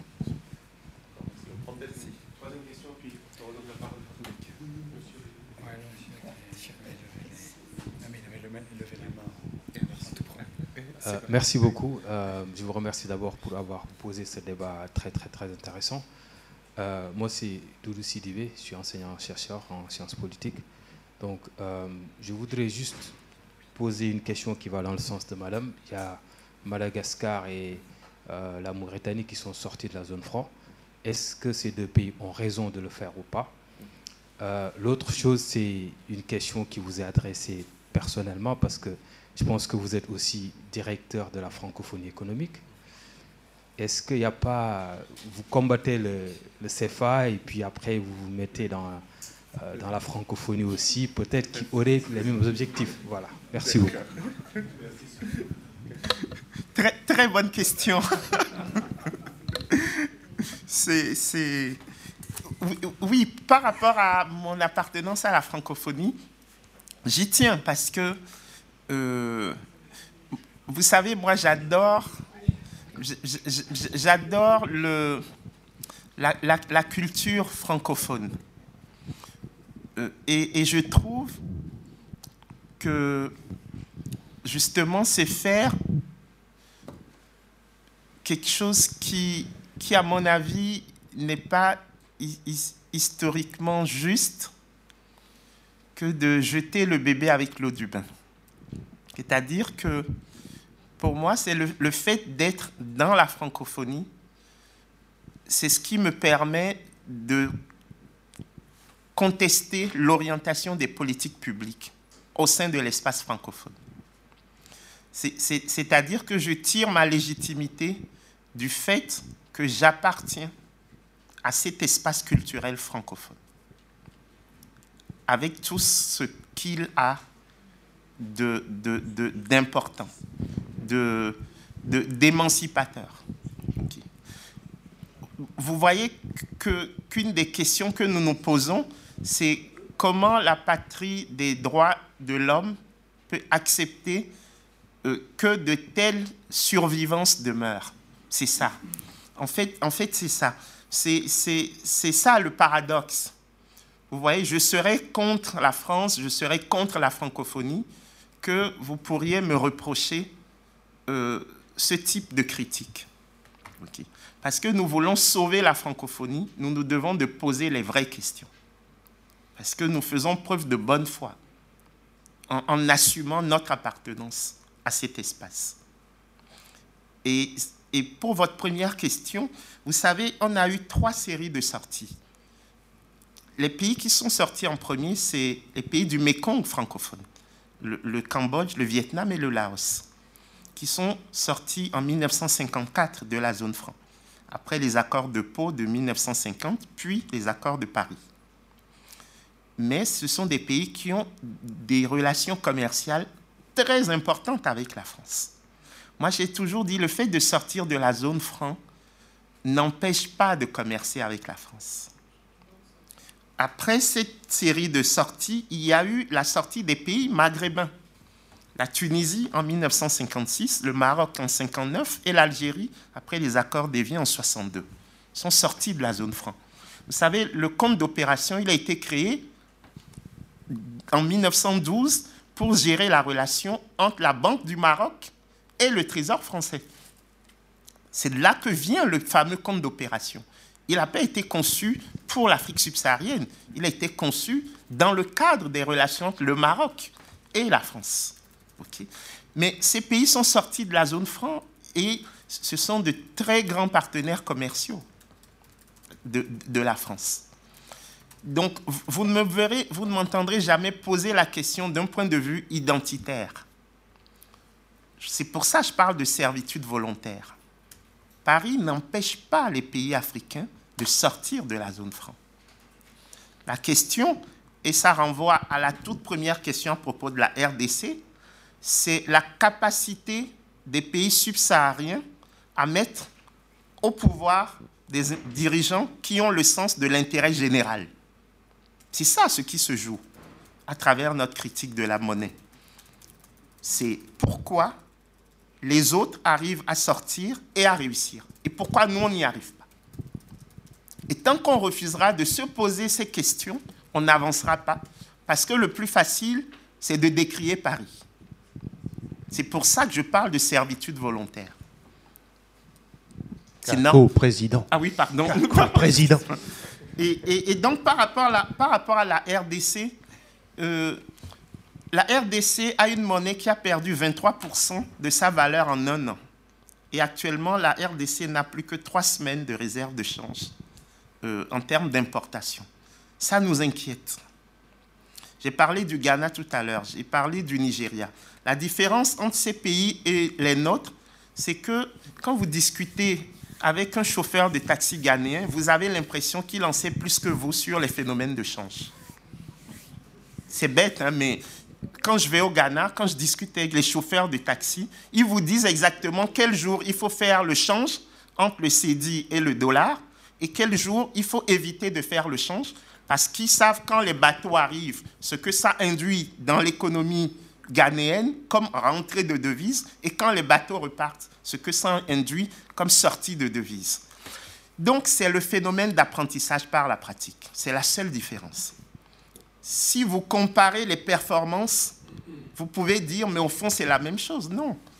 La différence, c'est entre celui qui sait pédaler et celui qui attend que ses parents le prennent à vélo pour faire la distance. C'est ça la différence. Il faut qu'on apprenne à gérer une monnaie. C'est ça. L'indépendance, c'est ce que ça veut dire. C'est sortir de l'adolescence pour rentrer dans l'âge adulte c'est ou alors qu'on assume totalement la colonisation, qu'on redevienne, qu'on redevienne des territoires français, avec ce que ça a de, de, bon, parce que euh, si vous voyez autant de jeunes Africains qui veulent arriver en France, c'est parce qu'ils estiment quand même que ça se passe mieux ici que chez eux. Donc, je crois vraiment que la question de l'apprentissage, c'est quelque chose de fondamental on va faire des erreurs, mais un jour, on va apprendre. Et c'est quelque chose qui me paraît très, très euh, important. Alors, comment je fais pour rester calme euh, En fait, c'est parce que je doute tout le temps. En fait, j'étais avec le président Ouattara il y a deux, non, trois semaines, dans une mission de la francophonie portée par la secrétaire générale. Et nous avons échangé durant trois heures. Et en fait, vous vous rendez compte qu'à l'heure actuelle, nous sommes dans le même bateau. Tout le monde a peur. Tout le monde a peur, du chef de l'État jusqu'au plus petit des citoyens. Tout le monde a peur parce que ça peut éclater à tout moment. Et moi, quand le président Ouattara m'a serré la main, j'ai senti qu'il y avait une forme d'affection entre le discours guerrier qu'il a prononcé à mon encontre en février 2015 et la manière dont il m'a parlé en euh, mars 2017, j'ai senti que l'exercice du pouvoir est passé par là. Personne ne sait à l'heure actuelle ce que cette jeunesse africaine va devenir et ce qu'elle va faire. C'est quelque chose de fondamental. Euh, clarifier quelque chose par rapport à l'exposé de Richard. Tout à l'heure, vous avez dit que la jeunesse africaine identitaire a pris euh, le CFA comme argument et d'être activiste africain. Je vais juste corriger quelque chose parce qu'en en fait, ce problème de CFA ne date pas d'aujourd'hui. Tout à l'heure, M. Kakou a cité Olympio. Olympio, il a disparu du jour au lendemain parce qu'il voulait créer sa monnaie. Et dès lors, les chefs d'État africains, le peuple africain, se sont toujours battus contre cette monnaie. Toujours battus contre cette monnaie. À cette époque-là, il n'existait pas de réseaux sociaux. Donc, la planète n'était pas au courant. Mais ça a toujours été le premier combat des Africains, des panafricanistes. Ça, je voulais vraiment clarifier. Et il est vraiment dommage d'associer les jeunes qui luttent contre cette monnaie euh, à des patriotes ou à des nationalistes. Euh, c'est une erreur fondamentale. Aujourd'hui, il y a une similitude entre ce qui se passe dans la zone franc en Afrique et l'Europe. Les nationalistes, aujourd'hui, s'appuient sur le fait que l'euro est tellement fort, l'euro détruit des emplois, et c'est ce qui fait monter les nationalistes en Europe. Euh, donc, il faut, c'est pas, c'est pas un de débat négligeable. Moi, ça fait 20 ans que je parle du CFA. Les gens ne comprenaient rien. Aujourd'hui, pourquoi les Français sont intéressés? Parce qu'il y a une similitude, tout simplement. Et quand on dit, quand M. Kakou dit que les chefs d'État sont complices, moi je dirais non. Pourquoi? Parce que tous les chefs d'État de la zone franc ne sont pas élus par le peuple. C'est la France qui décide qui va gouverner nos États. Quand un peuple est élu par le peuple, au bout de six mois, un an, il y a un coup d'État qui apparaît miraculeusement. Bon, donc il y a des exemples patents aujourd'hui.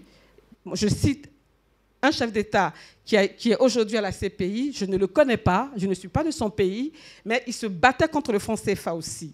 Donc, il, y des, il vient de citer le cas de Fort et Yassingbe dans son propre pays, au Togo. Fort et Yassingbe n'a jamais gagné les élections. Il devait suivre la continuité de ce que son père a fait. Du coup, on a des chefs d'État qui n'y connaissent rien de rien, qu'on pose et qu'on dépose, et qui, ont des, fils rouges et des plans à assouvir par rapport à leur pays. Le, les présidents africains appellent la France tous les matins pour prendre les directives pour diriger leur pays, parce qu'ils sont mis au, pouvoir par la France. Donc, de deux, dire que les Africains, c'est une servitude volontaire, c'est faux. C'est archi faux. Si les Africains décident aujourd'hui de, de, sortir du CFA, il y a une raison. Parce qu'ils ont vu qu'autour de l'Afrique, et dans l'Afrique même, les pays qui n'étaient pas dans le CFA arrivaient à progresser, à se développer. Et vous, allez voir que dans toute l'immigration, les jeunes Africains qui meurent dans la Méditerranée, en général, ce sont des, pays africains où il y a des guerres ou des pays de l'Afrique de l'Ouest. Les, Sud-Africains ne viennent pas en Europe. Les, Nigériens ne, passent pas par la Méditerranée pour arriver en Europe. non, non. Donc c'est pour dire que cette histoire de France CFA, ce n'est pas parce que les Africains ne sont pas adultes les Africains souhaitent sortir de cette monnaie et faire leur propre expérience monétaire, avec les côtés négatifs et les côtés euh, positifs. Donc, il faut que Michel Sapin et la France arrêtent et laissent les Africains créer leur monnaie. Voilà. Bonjour, euh, je voulais juste vous poser une question sur euh, la souveraineté monétaire et dans quelle mesure est-elle liée à l'économie parallèle de l'aide publique au développement? Ce que je pourrais dire par rapport j'avais laissé une question par rapport au rôle de la globalisation et, donc par rapport à l'aide publique et par rapport à, vous, madame. En fait, nous pouvons nous entendre. Ce que je dis simplement, c'est que nos chefs d'État sont responsables parce qu'ils ne vivent pas comme vous et moi vivons. C'est-à-dire que si vous, vous ne vous levez pas tous les matins pour essayer de travailler, vous allez mourir de faim. Et dans nos pays, je connais des centaines de milliers de gens qui n'ont pas droit à deux repas par jour. Et ces chefs d'État-là, je peux vous, vous dire qu'ils vivent très bien. Ils prennent leurs avions, ils se baladent, ils reviennent. Ils vivent dans des châteaux, ils ont des appartements à Paris. C'est-à-dire que ces gens, ce sont des criminels. Vous voyez? Ce sont des criminels. Et c'est en ce sens qu'ils sont responsables. Et c'est en ce sens que c'est une servitude volontaire. Parce que quand on leur demande de limiter leur mandat, ils refusent. La France leur demande de limiter leur mandat, ils refusent. Donc, ils sont libres quand ça les arrange. Ils invoquent la tutelle française quand ça les arrange pas. Moi, beaucoup d'entre eux m'ont dit, nous, on aimerait avancer sur le CFA, mais le problème, c'est Paris. Je dis oui, mais quand Paris vous demande de limiter les mandats, vous refusez. Et vous êtes là, donc ça ne peut pas être que Paris. Évidemment, il y a des intérêts, et Richard en a parlé tout à l'heure, de grands groupes peuvent bénéficier des avantages liés au CFA. Parce que quand vous avez du CFA, vous avez de l'euro.